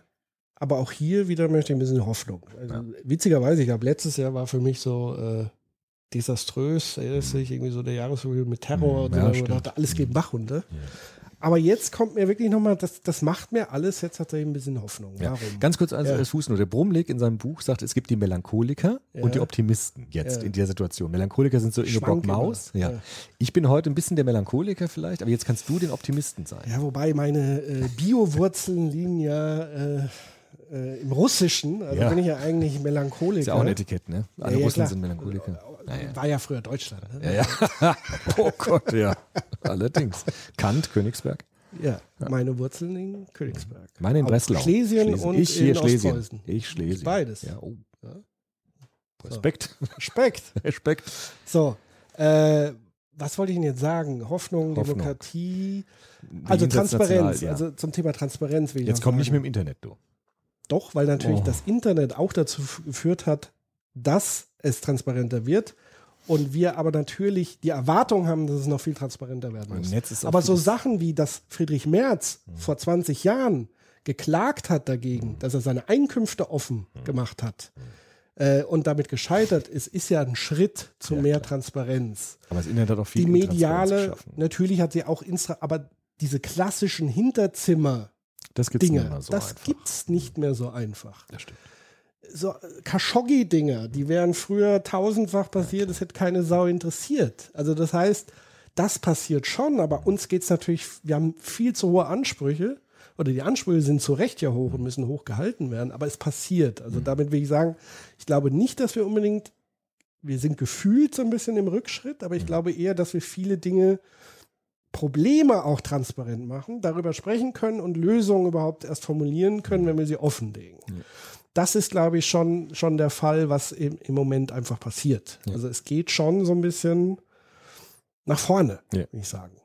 Ja, also das heißt jetzt nicht, dass wir uns ausruhen können, äh, sondern es kommen jeden Tag ja neue Probleme dazu. Aber ich glaube, die werden erstmal sichtbar gemacht. Das war vor 50 Jahren einfach nicht der Fall, weil da hat sich nicht interessiert, was passiert in der chinesischen Fabrik, Ja, klar, die mir ein nicht. iPhone Ja, produzieren. Das, das war ja, ne? Aber Fake News und so weiter ist ja auch, auch und Das war gerade. auch schon immer, aber jetzt wird es halt Ja, okay. sichtbarer.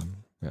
Es wird öffentlicher gemacht. Vorher wurde es vielleicht noch vertuscht oder es ist gar nicht aufgefallen. Da gibt es ja etliche Beispiele äh, äh, im Nachhinein, ähm, die jetzt auch erst im Nachhinein zutage kommen. Hm. So. Das heißt, das sind ja Phänomene, die nicht plötzlich auftreten, sondern die wir zum ersten Mal so identifizieren können. Hm. Und damit die Möglichkeit überhaupt erst haben, damit umzugehen und diese Dinge zu regulieren, Hm. letztendlich. Also von daher ähm, bin ich da nicht so pessimistisch an, an der Stelle, was auch Demokratie angeht. Und wie gesagt, Demokratie ist weit mehr als jede, jede vier Jahre sein Kreuz zu machen. Ja. Das ist die, das Minimum, was man tun sollte. Ähm, Ja, und ich würde hinzufügen, da ich durch die, meine Arbeit an der Hochschule einfach, ne, ich bilde jetzt Sozialarbeiter aus, Ja. ist für mich dieses Thema Sozialstaat nochmal ganz wichtig geworden. Also wir brauchen einen funktionierenden, und die Betonung liegt auf funktionierenden Sozialstaat, der da ist, wenn man ihn braucht und der auch Verlässlichkeiten, Stabilität. Menschen brauchen so viele Hilfen. Ja. Und der Sozialstaat kann eine wirkliche Hilfe für Menschen sein, wenn er denn wirklich funktioniert. Und da haben wir auch noch eine Menge zu tun oder wieder zu tun, damit wieder wirklich ein funktionierender Sozialstaat da ist. Und da, äh, das würde ich direkt in Zusammenhang mit Demokratie sehen. definitiv. Ja, also eine Reform oder eine Und deswegen, Renaissance des Sozialstaatsprinzips, das wäre mir doch auch außerordentlich wichtig.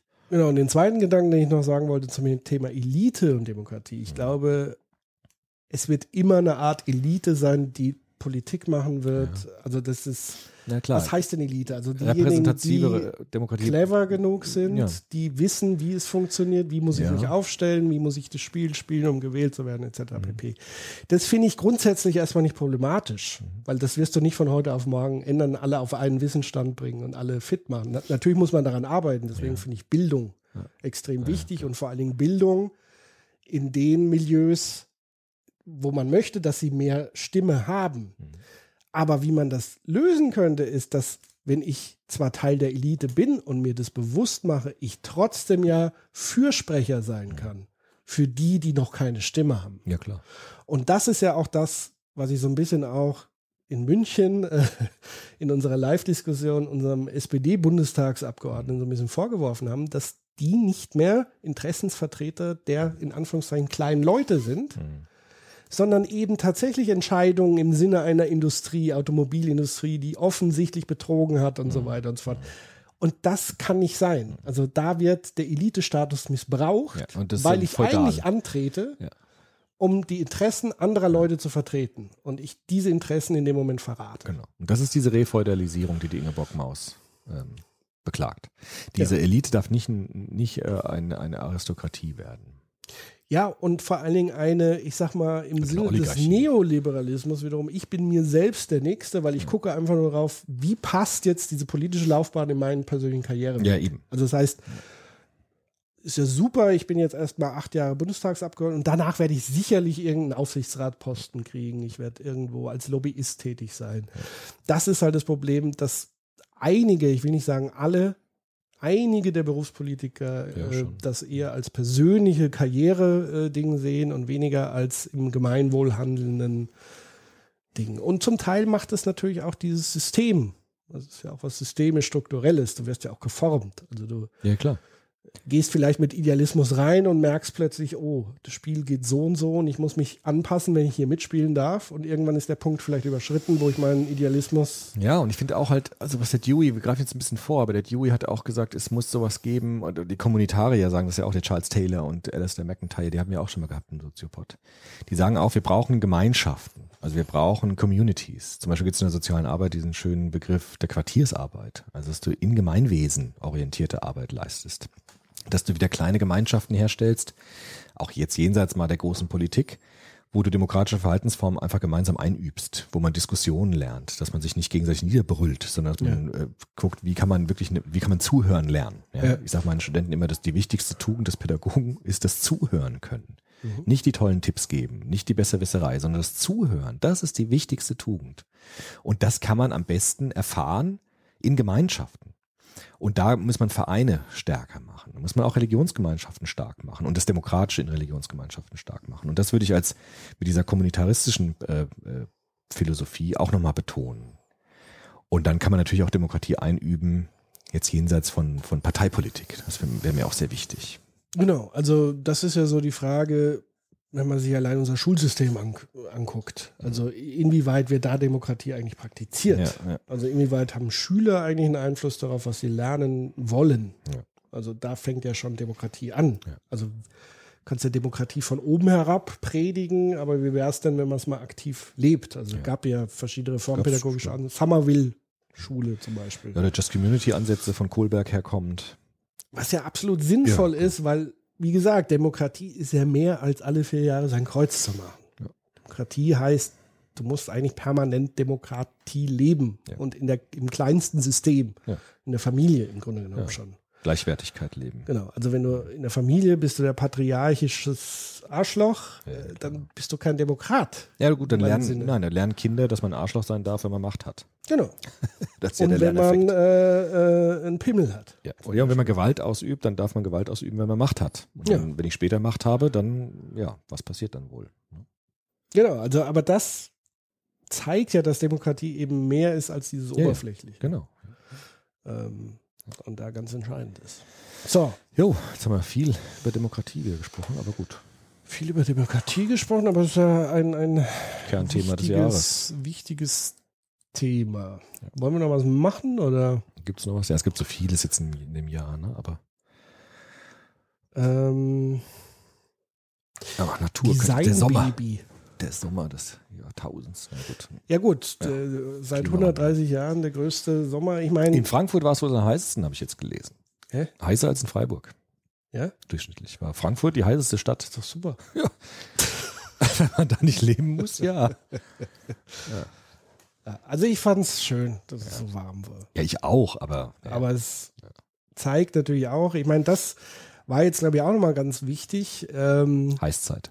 Auch dieses, diese Katowice-Konferenz. Ich glaube einfach, jetzt ist einfach klar, jedem klar, dass jeder, der diesen Klimawandel leugnet, Ja, ja. Vollidiot ist. Trotzdem, auch die, auch die Wirtschaft leugnet den Klimawandel jetzt zum großen Teil gar nicht. Aber die wird auf, in, in ihrer Logik auf den Klimawandel reagieren. Und es bringt nichts, immer schöne Reden zu halten aus der politischen Perspektive heraus. Wir müssen das so drehen, dass die Wirtschaft einen Nutzen hat innerhalb ihrer Logik, wenn sie den Klimawandel verhindert. Das ist die Aufgabe. Weißt du? Also das ist man der Luhmann. Jedes System operiert nach den eigenen, nach der eigenen Logik. Und der Wirtschaftssystem ist es erstmal scheißegal, ob es einen Klimawandel gibt. Ja. Wenn du den Klimawandel sozialpolitisch verhindern willst, dann musst du die Wirtschaft musst du ihr was anbieten, damit es sich für sie in ihrer Logik lohnt, das zu verhindern. Ja. Und das ist die große Herausforderung. Und nicht immer diese, diese Reden schwingen, wie wichtig wäre es doch und ans Gewissen appellieren. Das Wirtschaftssystem handelt, handelt gar nicht, sondern funktioniert nach der Wirtschaftslogik. Ja. Und dann musst du da ansetzen, wenn du das was erreichen willst. Definitiv. Ähm, und die derzeitige Wirtschaftslogik sieht aus, dass kurzfristige Ja. Profite am Ja, meisten belohnt werden. Äh, und äh, maximaler Wachstum am meisten belohnt wird. Das heißt, du müsstest die Anreize schaffen, die ein nachhaltiges Wirtschaften belohnen, Ja. langfrist, also langfristiges Wirtschaften, ressourcenschonendes belohnt. Und da ist ja eigentlich der Ansatz von Habeck sehr clever vom, von der Grundhaltung her zu sagen, es nützt nichts mehr zu äh, bestrafen, Ja. diese schwarze Ja, Pädagogik, ja. sondern du musst ja Anreize geben, um anderes Verhalten zu belohnen. Das ist klar. ja schon mal grundsätzlich ein guter Ansatz. Weil damit es sich für die Wirtschaft lohnt, das zu machen. Genau, und dann wird das Logik. auch so sein.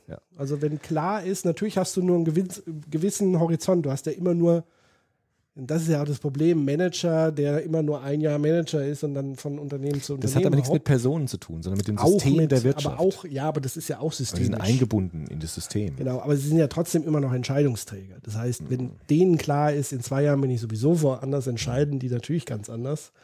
Äh, wie wenn du jetzt zum Beispiel ein System machst, dass je länger du in einem Unternehmen bist und erfolgreich agierst, desto mehr wirst du belohnt und nicht kurzfristig Abfindung und, und bla und blub.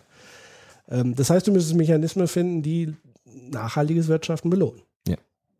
Ja. Und Und die Da- kompatibel sind mit, dem, mit der operationalen Logik des Wirtschaftssystems. Genau. Und dann sind das so einfache Mechanismen. Oder du baust die Wirtschaft wieder so stark in institutionelle Rahmenbedingungen ein, dass du ihnen diktieren kannst, was sie tun sollen. Aber das wird in pluralen Gesellschaften nicht funktionieren. Das funktioniert in Das China funktioniert vielleicht. in den globalen, selbst in China funktioniert das ja so nicht. Also die mischen sich ja nicht dermaßen. Zum schon, Teil schon. sehr. Aber auch, das würde auch Nebenwirkungen haben, die keiner wollen kann. Also so wird das nichts werden. Es gibt ja Ja, auch du so, musst schon eine Mischung aus, es muss einfach Grenzen geben. Also es muss ja schon mal, es muss ja schon mal möglich sein, dass sanktioniert wird, wenn es Grenzen schon Ja, lange gibt. Also nehmen wir den Dieselskandal, wenn einfach klar ist, dass da Betrug vorliegt, dann muss es Konsequenzen geben. natürlich. So. Die es in anderen Ländern ja gab, also USA, wo sie ordentlich zahlen mussten und so weiter. Das wäre ja schon mal ein erster Schritt zu sagen, es gibt Regeln und wenn sie nicht äh, befolgt werden, dann muss sanktioniert werden. So, das wäre schon mal der erste Schritt und dann muss man halt gucken, was man, was man für Anreize schafft. So. Äh, hier hat noch mal jemand, glaube, da haben wir viel, also große Koalition, langfristig der Tod für die Demokratie, war hier noch die Frage. Parteien der Mitte unterscheiden sich kaum und Menschen jenseits der politischen Mitte fühlen sich nicht mehr angesprochen und wählen deswegen eine menschenfeindliche Partei, die sich selbst als angebliche Alternative verstehen. Wie gesagt, das haben wir in der Diskussion, Hammer. sehe ich nicht ganz so, Nee, ich auch nicht. weil wie gesagt, ums 16 Angesprochensein. Prozent Es geht auch nicht ums Angesprochensein von Positionen. Es geht darum, wer schafft mir Sicherheit? Wer schafft mir die, die Idee einer eine Sicherheit, die ich verloren glaube? und wer handelt vor allen Dingen kongruent. Also das heißt, wer hält sich an das, was er verspricht zu sein. Und das ist halt, das war ja so dieser Satz äh, in München mit dem Bundestagsabgeordneten, der gesagt hat, ja, man muss ja ganz viel, Kon äh, Politik ist Konsens, wo ich gesagt habe, aber mit Konsens gewinnst du keine Wahlen. Das heißt, du, große Koalition bedeutet maximalen Konsens. Das bedeutet aber auch maximaler Verlust des eigenen Profils. Ja, klar. Maximale Das ist das Aufgabe der der einen. Genau. Nicht nur der SPD, sondern auch der Ja, CDU. klar. Das heißt, eine große Koalition kann immer nur eine Notlösung sein, Ja. auf eine begrenzte Zeit, aber es kann kein Dauerprinzip werden. Wenn es zum Dauerprinzip wird, muss ich eine neue Partei gründen. So. Zweite Frage, Nico. Umgang mit der AfD. Keine Plattform für rechtspolitische Partei bieten versus demokratisch legitimierte Partei. Wie geht man mit den Vorschlägen der AfD um? Gut. Gibt es eine relativ einfache Antwort. Die AfD vielleicht mal zu Themen befragen, Ja, die über ja die gemacht. Flüchtlingsding Genau. hinausgehen. Und wenn das passiert, ist ja ganz Dann schnell klar. schnell klar, was da ist, nämlich Absolute gar nichts. ja, genau. Also es gibt keinerlei politische Das war Konzepte. doch interessant beim Sommerinterview mit dem Gauland, wo der clevere Journalist gerade nicht auf die Flüchtlinge, sondern auf Ja. Klimawandel, Arbeitsmarkt, Genau. Rentenreform, Aber das passiert keine noch zu Antworten. wenig, ganz Aber die ehrlich. Leute interessiert das zum Teil nicht, dass sie keine Antworten haben. Ja, Die aber das trotzdem. ist natürlich ein Medienproblem, weil dann Medien rein auf diese Logik gehen, was macht die meiste Aufmerksamkeit, wo ist der größte Krawall. Und ich habe jetzt wenig aus der AfD, die eingeladen werden zum Thema Rente, Pflege Ja, etc., weil die natürlich auch wissen, die haben nichts zu ist sagen. langweilig mit denen. Ja, Ja, aber genau das ist das, was passieren muss. ja richtig. Es muss entlarvt werden, dass die, dass es mehr Themen auf der Welt gibt als die Flüchtlingsding. und da sind sie halt einfach komplett blank. Beziehungsweise versuchen ja bei jedem Thema nochmal das Flüchtlinge Flüchtlings rein. reinzubringen. Ja, genau. Und das äh, wird aber langfristig. Also von daher, äh, demokratisch legitimiert heißt ja auch, man kann sie wieder abwählen. Das, was ich halt hoffe, was entweder werden sie sich eh irgendwann zerlegen oder wie auch immer. So. Äh, Rassismus, Identität, Heimat, Patriotismus, Fall Ösel, Zivilcourage gegen Rassismus, Chemnitz Ja. haben wir, glaube ich, auch. Es gab auch Zivilcourage in Definitiv. Chemnitz gegen Rassismus. Auch da wurde ein bisschen wenig, fand ich, äh, berichtet. Das gab es natürlich schon. Auch mit vielen Leuten. Ja, wobei da wurde schon Wurde auch schon. berichtet. Ja, ja. Verfassungsschutz, eine Gefahr für den Rechtsstaat. Über die rechte Unterwanderung des Verfassungsschutzes. Ja, wenn er nicht Und Polizei. Wird, schon. Ja, wenn er nicht kontrolliert wird, schon. Ja, ähm, und das ist halt das Problem an Geheimdiensten, dass sie so geheim sind, dass Ja. niemand sie kontrollieren darf. Ja. Äh, und da kann man sich natürlich auch im Hinblick auf eine transparentere Gesellschaft sich Ja. wirklich fragen, wie ist in Zukunft die Rolle von solchen Ja. Institutionen? Da Brauchen wir die überhaupt noch? durchaus Stimmen, die sagen, wir brauchen das so im Grunde genommen nicht. Eine andere Behörde, die da transparenter ist. Ja, Genau. ja, ja das sind die Fragen. Und ähm, Aufstehenbewegung, Aufbruch nach links oder unnötige Spaltung der politischen Linke? Ah, das weiß ich, kann ich jetzt nicht so sagen.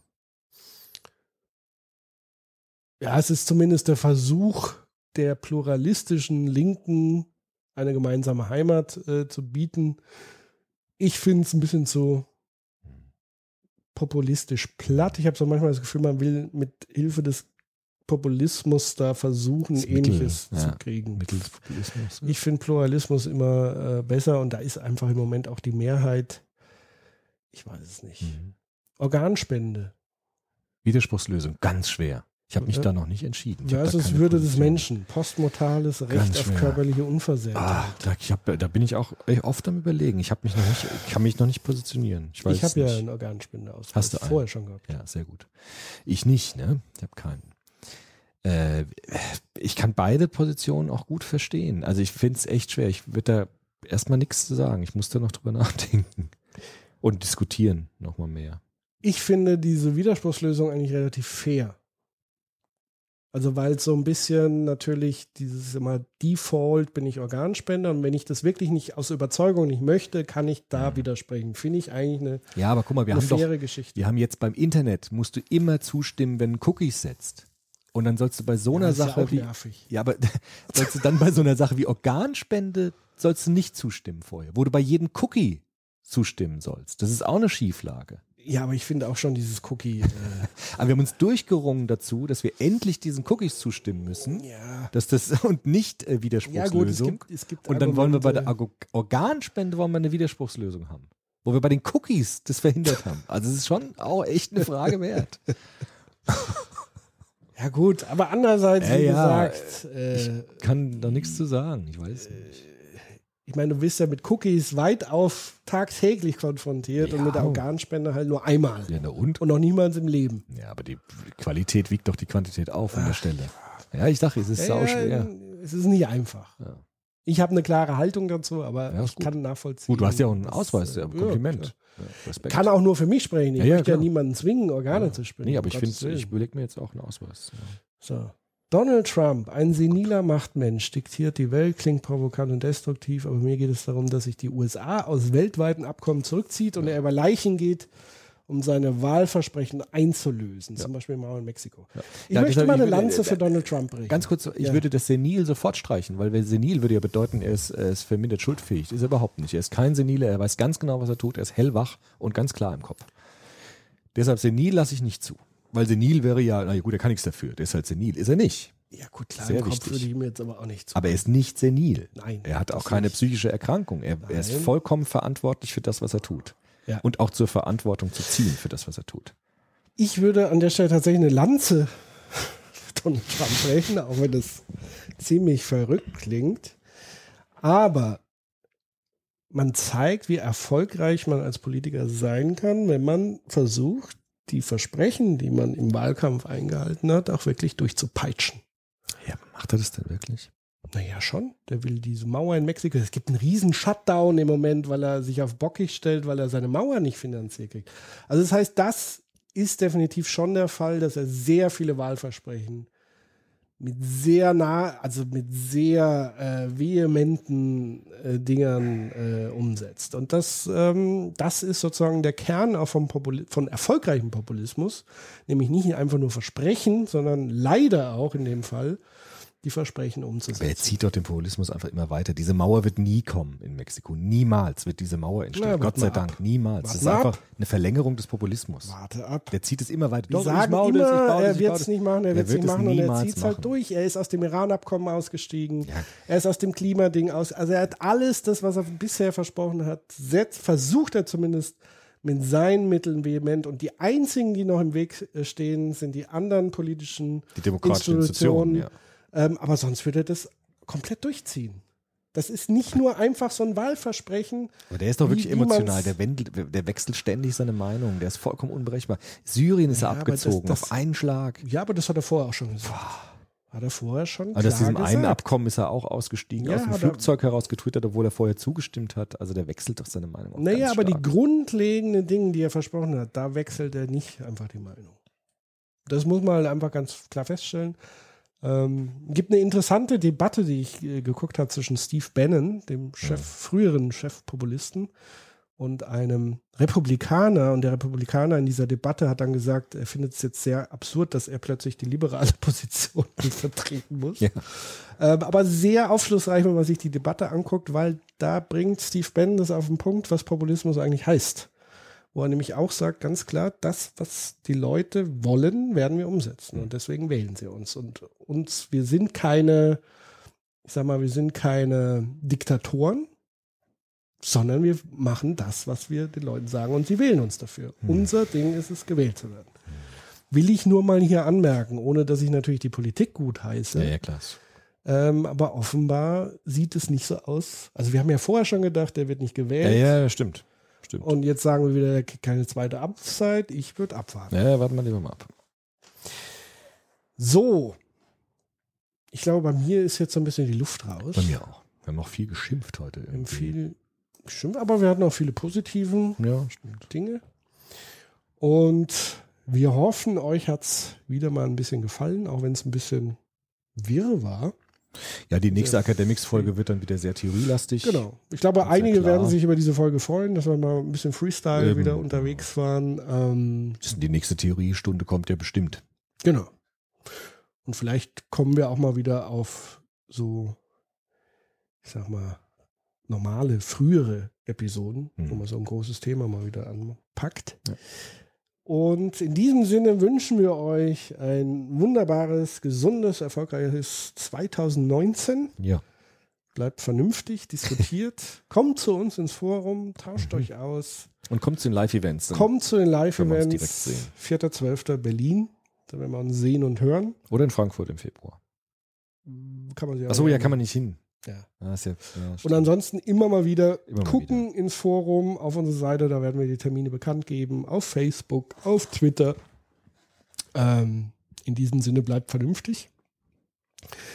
Habt aber auch ein bisschen Spaß und äh, wir hören uns bald wieder. Genau. Macht's gut. Bis denn. Tschüss.